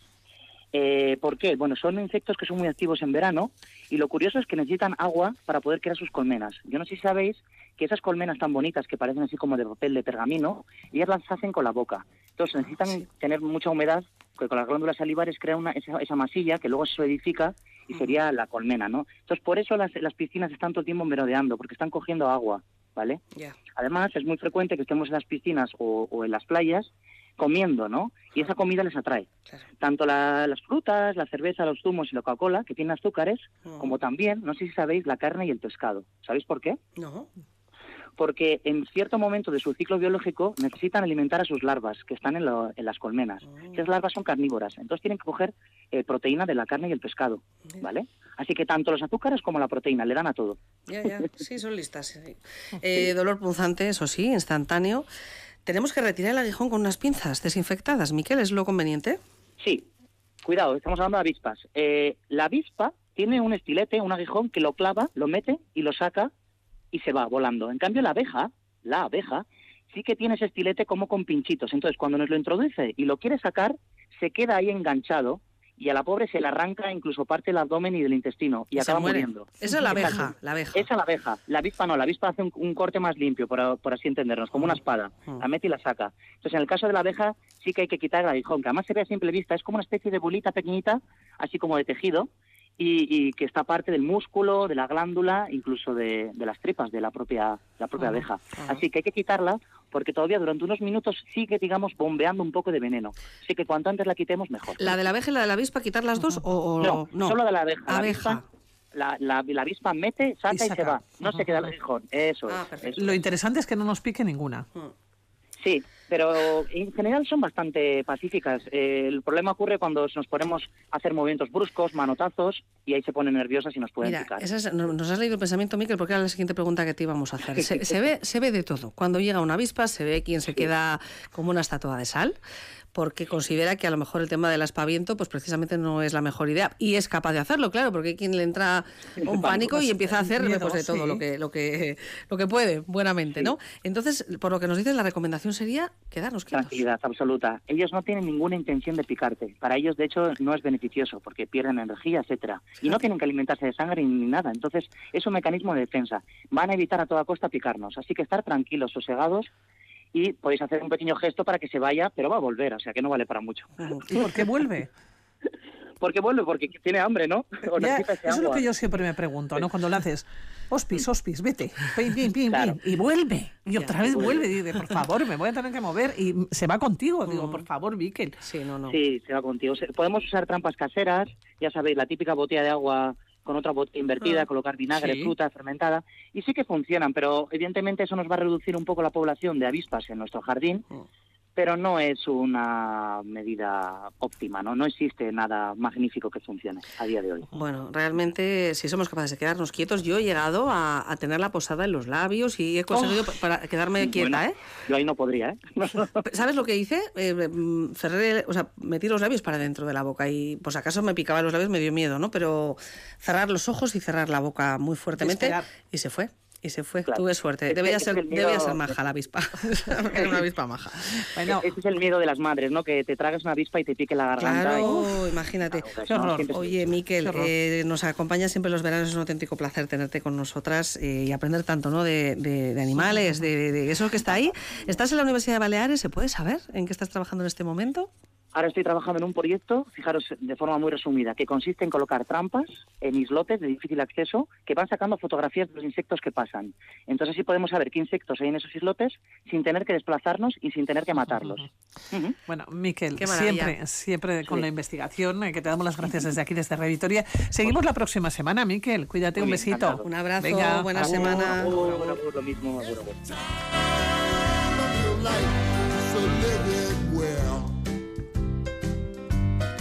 36 minutos pasan de las 11 de la mañana, escuchan Radio Vitoria.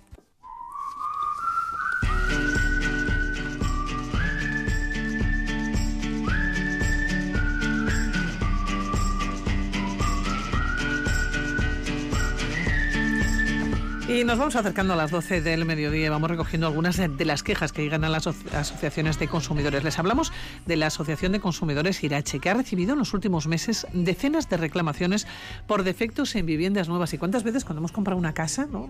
hemos tenido efectivamente algún pequeño defecto? A veces lo hemos dejado pasar, pero otros ya cuando son muy grandes tenemos que quejarnos, Charo. Así es. ¿Cómo debo realizar esta reclamación? ¿Qué plazos tengo para presentar esa queja y exigir la resolución del problema. Si la constructora no responde, ¿puedo arreglar el desperfecto por mi cuenta y pasarle la factura? Pues le vamos a preguntar todo eso a Susana Arizcun, directora adjunta de la Asociación de Consumidores Irache.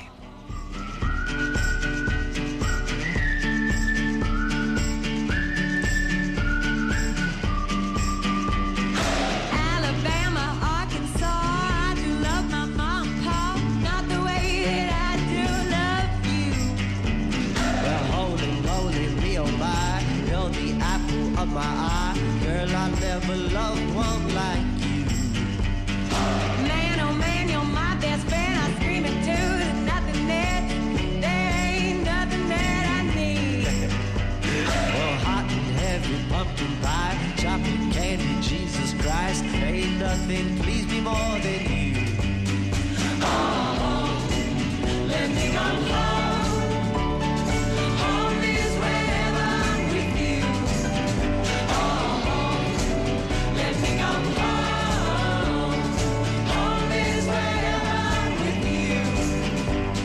La Asociación de Consumidores de Navarra, Irache, ha recibido en los últimos meses decenas de reclamaciones por defectos en viviendas nuevas. ¿Cómo debo realizar esa reclamación? ¿Qué plazos tengo para presentar esa queja y exigir la resolución del problema? Si la constructora no responde, ¿puedo arreglar el desperfecto por mi cuenta y pasarle la factura? Nos responde Susana Arizcun, directora adjunta de la Asociación de Consumidores Irache. Susana, muy buenas. Hola, muy buenas. ¿Qué tal te va la vida? Pues bien, bien, trabajando mucho y peleando mucho, pero bueno, aquí estamos.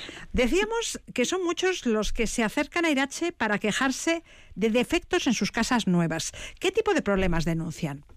Pues un poco, sobre todo, terminaciones, acabados. Esto de que te encuentres la encimera de cocina con manchas o mal instalada, puertas que no cierran bien, juntas de baño rotas, mamparas mal colocadas, extractores que no funcionan, faltas de tomas de luz, espejos rayados y todavía más, ventanas que no aíslan bien y en las que se genera vaho. Entra agua cuando llueve, en las que algún cristal está sucio o quemado, trasteros en los que hay filtraciones de agua o materiales usados en la vivienda y electrodomésticos que no responden a la memoria de calidades. Ya, entonces son mayoritariamente defectos de acabado. De acabado. Pero claro, es que las cosas se deben hacer bien, y más cuando estamos pagando una millonada.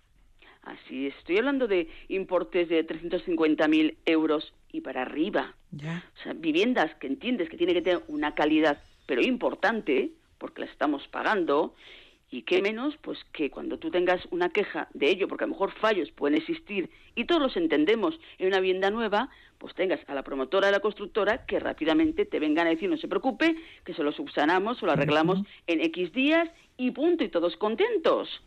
Pues no, señores. La prueba es que nos están llegando comunidades de vecinos Enteras, completas en las que te vienen diciendo, hemos hecho la queja, no hemos conseguido nada, a ver si nos echáis una mano porque no hay manera vía amistosa de darle una solución. Bueno, ¿qué hay que hacer si detectamos antes de la entrega de las llaves un desperfecto en esa nueva vivienda? Llamar al constructor o a la promotora, claro. Claro. Y dejarle claro que tienes este problema y que por favor te lo arreglen. ¿eh? Y te dirán seguramente, bueno, cuando construyamos ya la casa, terminemos del todo, no se preocupe que se lo hacemos.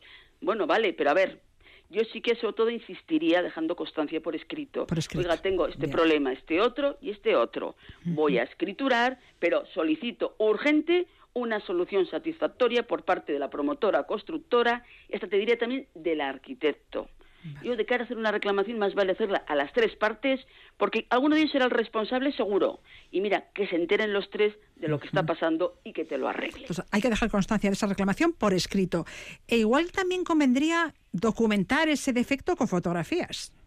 Pues más de una vez sí, fotografías o informes a lo mejor eh, periciales, claro, depende un poquito de lo que estemos hablando. ¿eh? Las fotos son fáciles de sacar. Por ya eso, luego el tema móvil, del informe, claro, exacto. Y el informe pericial ahí se complica un poco más, porque al final dices, tiene un gasto detrás. Pero claro, si es un problema, por ejemplo, de estructura, más te vale tener un arquitecto bueno que te haga un informe pericial de cómo está eso. Cuidado. ¿eh? Los acabados son una cosa y otra cosa son la estructura de la casa. ¿eh? Me cuesta un dinero el peritaje y estoy hablando de mi seguridad, mi tranquilidad y el poder demostrar realmente que ese fallo existe. Hablemos de garantías, si te parece. En viviendas nuevas, ¿qué plazo tenemos para denunciar un defecto de acabado ante el constructor? Vamos a ver, la ley de edificación dice bien claro, terminaciones, que son un poco los acabados, es un año de garantía. Un año. ¿eh? Lo que son habitabilidad, que es aislamiento, humedades, tres años.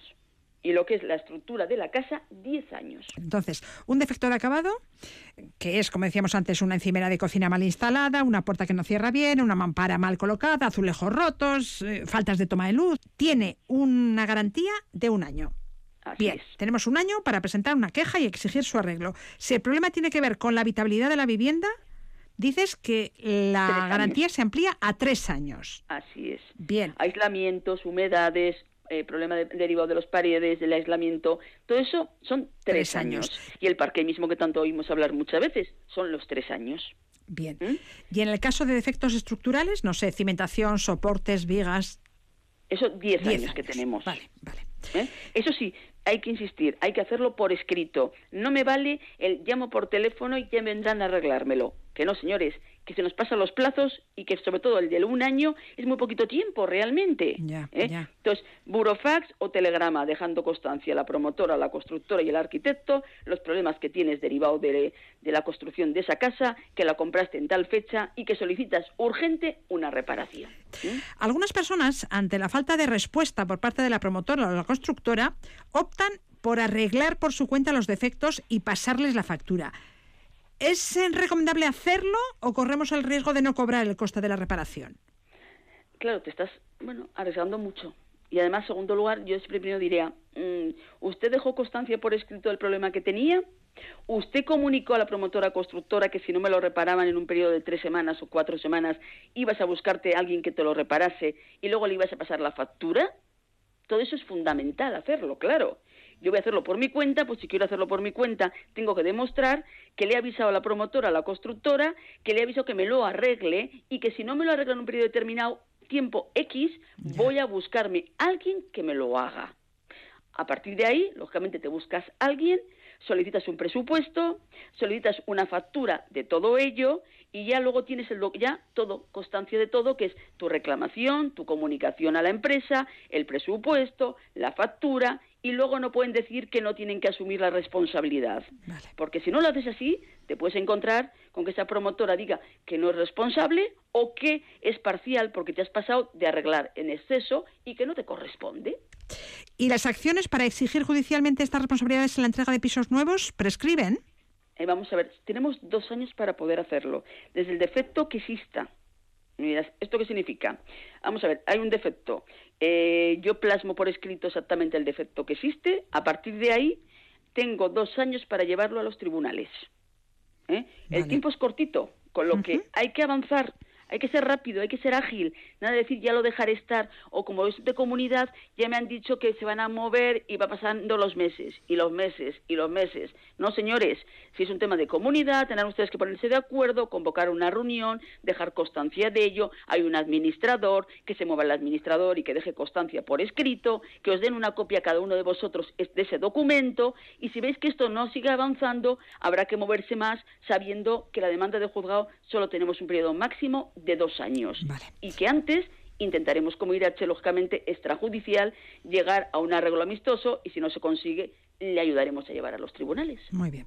Tomamos buena nota. Susana Arizjun, directora adjunta de la Asociación de Consumidores de Navarra, Irache. Mil gracias.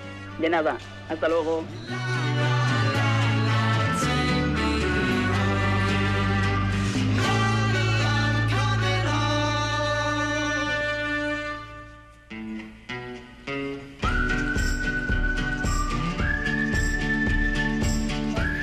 Temperatura en Vitoria-Gasteiz. Hablamos de 30 grados cuando nos quedan 10 minutos para las 12 del mediodía. Nos vamos a la calle. Se ha presentado en rueda de prensa el bono cultural joven. ¿En qué consiste? Bueno, pues nos vamos a Elcar, que ahí está nuestro compañero Xavier Urta- Ugartondo. Xavier, Egunon, buenos días. Egunon, Pilar, ¿qué tal? Bien, bueno, Xavier, eh, ¿cómo has llegado hasta allá? Ahora, no, ahora mismo estoy, ahora mismo estoy dentro de Elcar, en la librería ubicada aquí en la calle San Prudencio. En este espacio, como has dicho, se ha presentado hace unos minutos el Bono Cultural Joven, un bono que fue aprobado el pasado 23 de marzo y que servirá para disfrutar de productos, servicios y actividades relacionadas con el mundo cultural. El Ministerio de Cultura y Deporte calculó que cerca de 21.000 vascos pueden beneficiarse de esta prestación, pero eso sí, tendrán que cumplir varias condiciones que nos va a explicar a continuación el delegado del Gobierno en el País Vasco, Denis Ichaso. Egunon, Denis. Egunon, ¿qué tal? ¿Qué tal las sensaciones después de esta rueda de prensa? Bueno, muy buenas. Yo creo que es una iniciativa feliz, ¿no? Realmente, como decía una de las personas que nos ha acompañado, que es la presidenta de, de Esquena, ¿no? La asociación de, digamos, mm, de las compañías de danza y de, y de teatro, cumplir 18 años eh, puede tener algún ritual asociado, ¿no? Como el de, como el de invitar al consumo cultural, porque es a esas edades cuando se producen también la adherencia y, eh, digamos, las costumbres, eh, digamos, culturales, ¿no? de consumo cultural. Poder contar con 400 euros para poderlos disfrutar durante un año en diferentes, en diferentes soportes, ¿no? Eh, y tam- en diferentes soportes, tanto online como físicos, o también asistiendo a museos o a artes en vivo, pues yo creo que es una, es una feliz iniciativa que desde luego también está pensada para bueno, pues para ayudar al sector que lo ha pasado muy mal durante la pandemia, ¿no? Sí, como ha dicho Denis, es un bono valorado en 400 euros, pero que no todo el mundo puede utilizar, únicamente los que cumplan 18 años. Sí, está destinado a las personas, a los jóvenes y las jóvenes que este año 2021, 2022, perdón, cumplen eh, 18 años. Eh, y luego, una vez que lo suscriban, una vez que, se hagan con el bono, tendrán 365 días para gastarlo. No en, un único contenido, o sea, es decir, no vale gastarse los 400 euros pues en- solo en libros o solo en, o solo en videojuegos o solo en museos, sino que se busca, digamos, que también haya un acercamiento a diferentes disciplinas. ¿no? Por eso, pues decimos que 200 de esos 400 euros eh, van a estar destinados a poder consumir, digamos, cultura en vivo, ¿no? Museos, eh, bueno, pues patrimonio, eh, conciertos, festivales, cine, todo lo que tiene que ver con la cultura presencial. ¿no? 100 euros van a estar destinados a soportes físicos, que pueden ser CDs, DVDs, libros, revistas, y otros 100 euros en consumo cultural online, digital o en streaming, ¿no? que pueden ser suscripciones a revistas o a periódicos digitales, que pueden ser eh, plataformas musicales, plataformas de, de- de escucha de música en streaming. Bueno, está bastante repartido para que de alguna manera llegue a diferentes sectores, diferentes sectores se vean beneficiados, pero también haya un acercamiento y una adherencia a, a- a, digamos, a contenidos y a disciplinas artísticas diversas por parte de ese joven. Eso, como habéis comentado en la rueda de prensa, no es obligatorio usar los 400 euros. No, eh, a nosotros nos gustaría que si una vez que te dan 400 euros los aproveches a fondo, ¿no? Los aproveches a tope. Pero si no los gastas todos, pues bueno, pues consumes el crédito que, que- que de alguna manera consideres oportuno. Aquí en Álava Pilar hay cerca de 3.200 jóvenes que pueden hacer uso de este bono. Eh, ¿A partir de cuándo se pueden conseguir, Denis, estos bonos? Bueno, la rueda de prensa de hoy, sobre todo, la presenta. Hoy se ha publicado en el Boletín Oficial del Estado, digamos, la convocatoria para que las entidades, el tejido, el tejido cultural, en definitiva, se pueda ir sus- eh, adhiriendo a la campaña. Es muy importante tener un número crítico de pues qué sé yo, teatros, cines, eh, librerías, museos, adscrito a la campaña para que cuando lancemos la iniciativa a los jóvenes ya existan muchos lugares, muchos espacios, eh, muchas organizaciones que estén adheridas donde se pueda consumir el bono. ¿no? Entonces, en esta primera fase lo que hacemos es un llamamiento a todas esas entidades, a todas esas empresas culturales para que se adhieran. Eh, se ha puesto en marcha hoy mismo una, una web que ahora mismo, no- bueno, Cultura Joven creo que es, bueno, culturajoven.gov.es. Eh, ahí es donde se va a poder, eh, las entidades se van a poder, eh, digamos, adherir a la campaña, de tal manera que en ese momento ya esas entidades, bueno, pues van a poder beneficiarse de, los jóvenes que vengan con el bono, ¿no? A, sus ventanillas para, para, para consumirlo y hacerse con algún servicio, con algún producto cultural. Eso es, repetimos el correo por si acaso, la página web eh,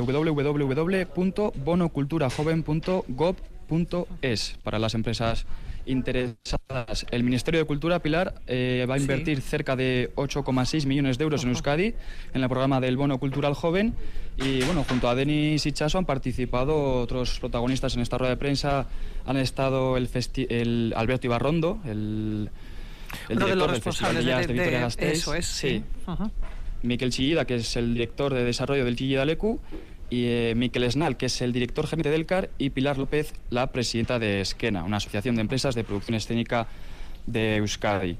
Bueno, pues eh, Eh, Xavier, le vamos a dar las gracias a Denis Hichazo por, por, por haber atendido ¿no? a Radio Vitoria y desde luego, bueno, pues que estén muy pendientes todos los chavales, entiendo, todos y todas, que cumplan este año 18. Recuerden que van a poder acceder, entiendo que en los próximos meses van a poder acceder a esos 400 euros en principio para gastarlo, pues no solamente en libros, sino también hablábamos de consumir museos, patrimonio, conciertos, eh, cine y no nos olvidamos también de esa producción eh, que nos encontramos a través de internet, no digital, y que también, eh, bueno, pues es sensible este dinero para poder gastarla en ello. Así que Muy hemos tomado muy buena nota, Pilar. sí. Muy importante, digo, el llamamiento a las empresas para que apunten, este, a este proyecto, sí. Eso es. Es que recascó. Es que ricasco de Pues bueno, Pilar, sí. te, te dejo. Nos despedimos así. Agur, eh, continuamos. Agur. Nada, que nos quedan tres minutos para despedir de momento el programa, porque enseguida vendrá el ladrillo. Pero Charo, que Vamos a tocar un poquito de música, ¿no? eso Un es. poquito de alegría. A ver, adivina, adivinanza. Cuéntame. Hoy es el día de...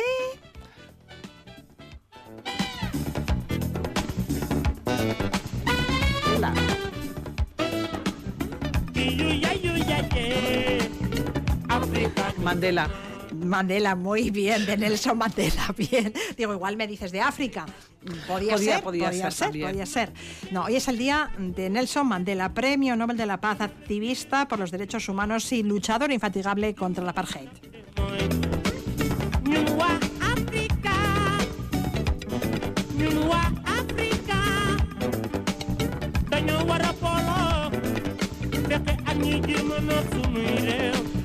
Y de África a Estados Unidos, eh, a la costa este de Estados Unidos concretamente. Qué bien nos iríamos allá ahora mismo. ¿eh? Un día como hoy de 1972, el alcalde de Boston interviene ante la policía para que los músicos británicos Mick Jagger y Keith Richard salgan de la cárcel.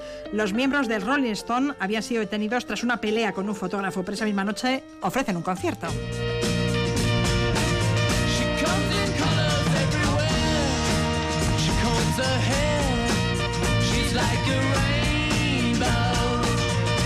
Por cierto, hoy también es el cumpleaños del músico británico Ian Stewart, el road manager de la banda y el sexto Stone, como se le conoce.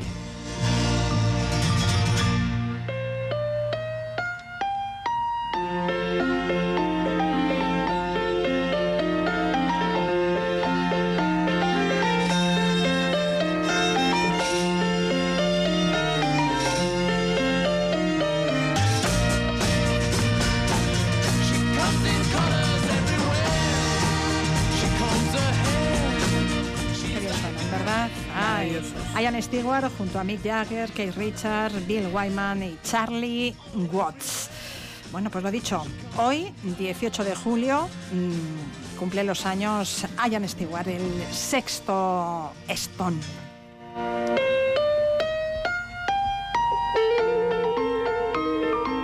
Cumple los años y me hubiera cumplido los años si, Si estuviera- si viviera. vivo, Eso ¿no? es, es porque murió el 12 de diciembre del 85. Nos quedan segundos. eh, Llegan las noticias aquí en Radio Vitoria.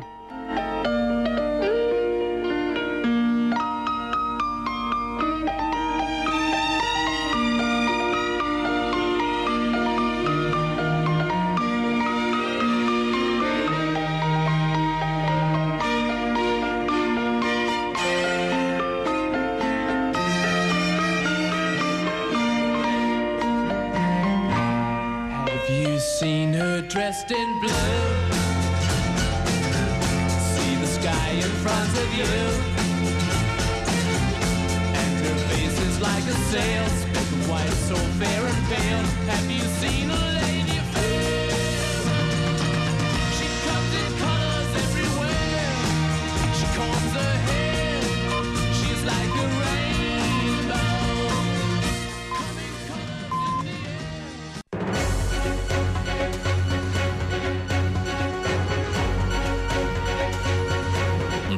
Gaur. Con Pilar Ruiz de la Ría.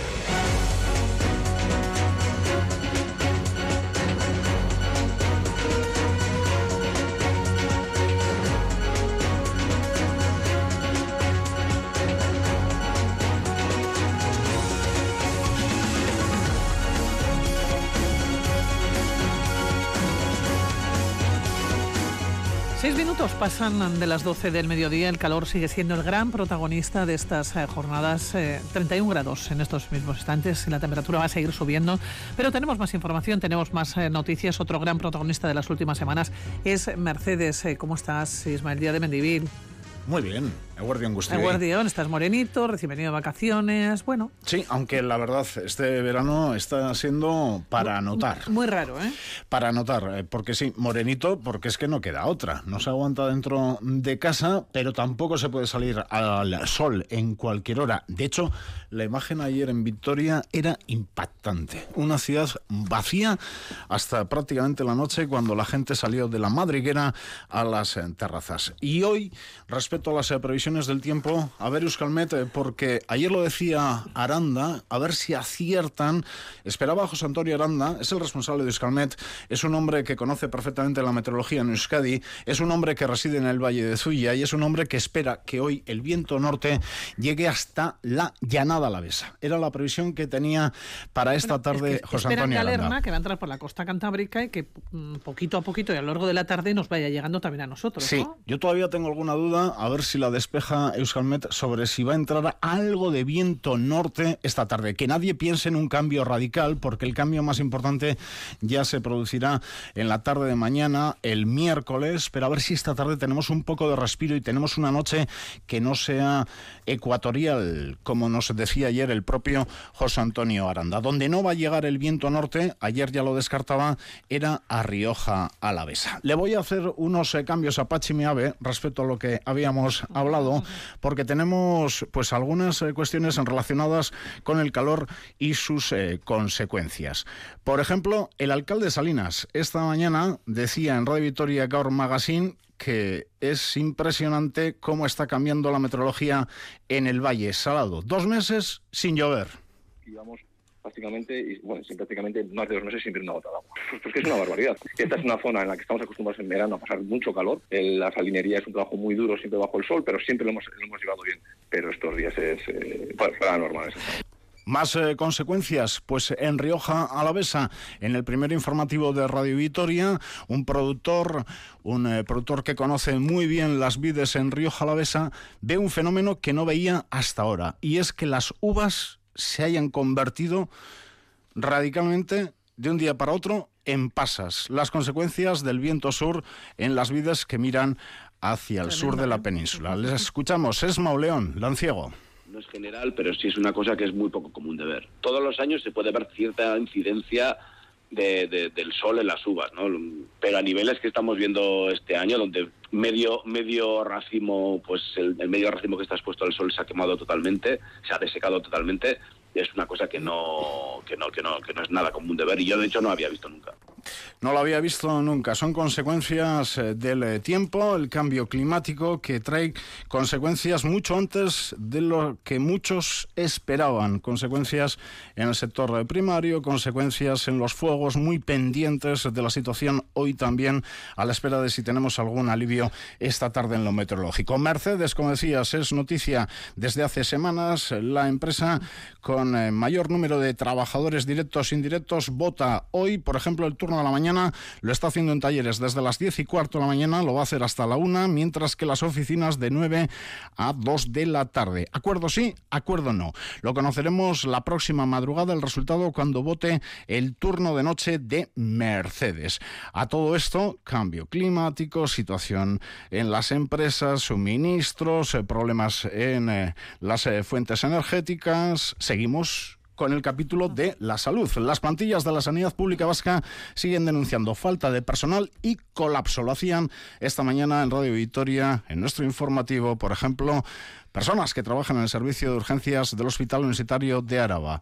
Néstor Morchón es médico de urgencias. complicada. Tenemos, tenemos más pacientes de lo normal eh, debido a bueno pues, pues el, el colapso que está sufriendo, está sufriendo la atención primaria y estamos menos profesionales de los que deberíamos estar. Ahora mismo llega a ser hasta una aventura lo de llegar a urgencias y uno sabe cuándo entra, pero, pero no cuándo, cuándo sale.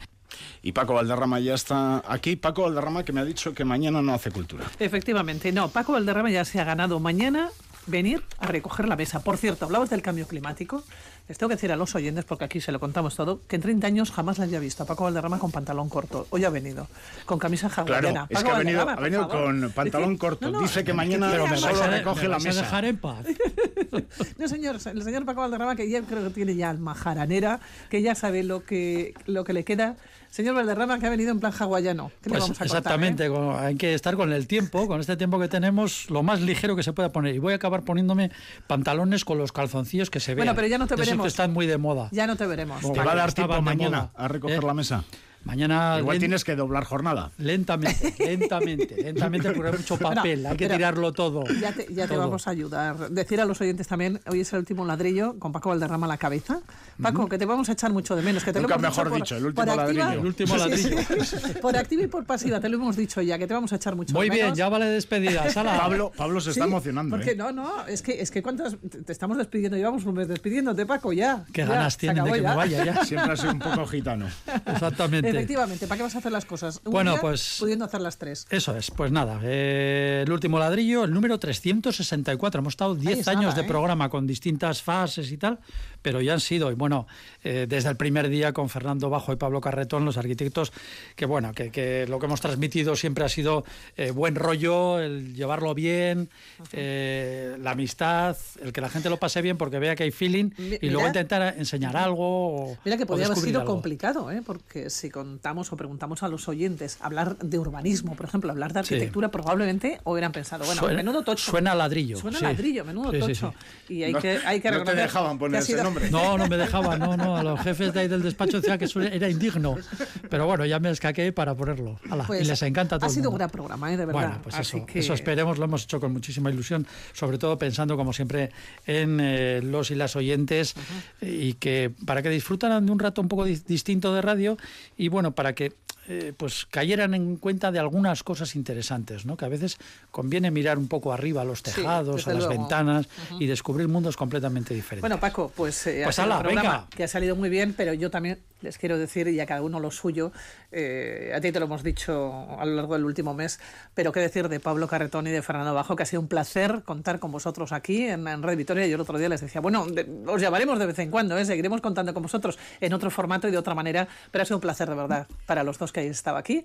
Así que un abrazo a los tres, pero que tengo que hablar del tiempo ahora de Euskalmet, que si Claro, no voy a claro. dejar tiempo Además venían manchados de barro de las También, obras. ¿eh? ¿eh? De Que las estos obras son, vienen. Sí, sí, estos son arquitectos que se, que se manchan de barro. Les van a oír en unos eh, minutos. Jonander, menudo calor estamos pasando desde Euskalmet. ¿eh? Uno, buenos días.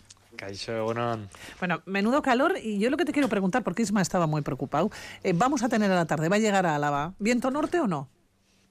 Pues eh, podría llegar, ¿eh? no descartamos que de cara sería ya al final de la tarde, a partir de las 8 o 9 de la tarde podría llegar viento del norte aliviando algo el calor. De todas formas no está 100% asegurado y en cualquier caso durante el día el calor va a ser intenso y es que esperamos unas máximas, temperaturas máximas rondando los 40 grados. Quizás en algunos puntos de Álava podrían subir un poquito más de esos 40 grados, así que el calor va a ser muy intenso durante prácticamente Mañana martes, ¿qué temperatura vamos a alcanzar? Pues mañana esperamos unas máximas ya bastante más bajas. En Vitoria esperamos una máxima en torno a los 33 grados. Todavía va a hacer algo de calor, pero nada que ver con lo de hoy. Y además mañana martes sí, esperamos que ya entre el viento del norte a toda Álava por la tarde. Va a ir aliviando el calor. Todavía en Rioja Alavesa mañana martes podemos superar los 35 Ujú. grados, pero allí también de cara a la tarde se va a notar el viento del norte y va a ir aliviando el calor. Bueno, pues Jonander, nos despedimos, cuídate. Verdín, agur. Agur.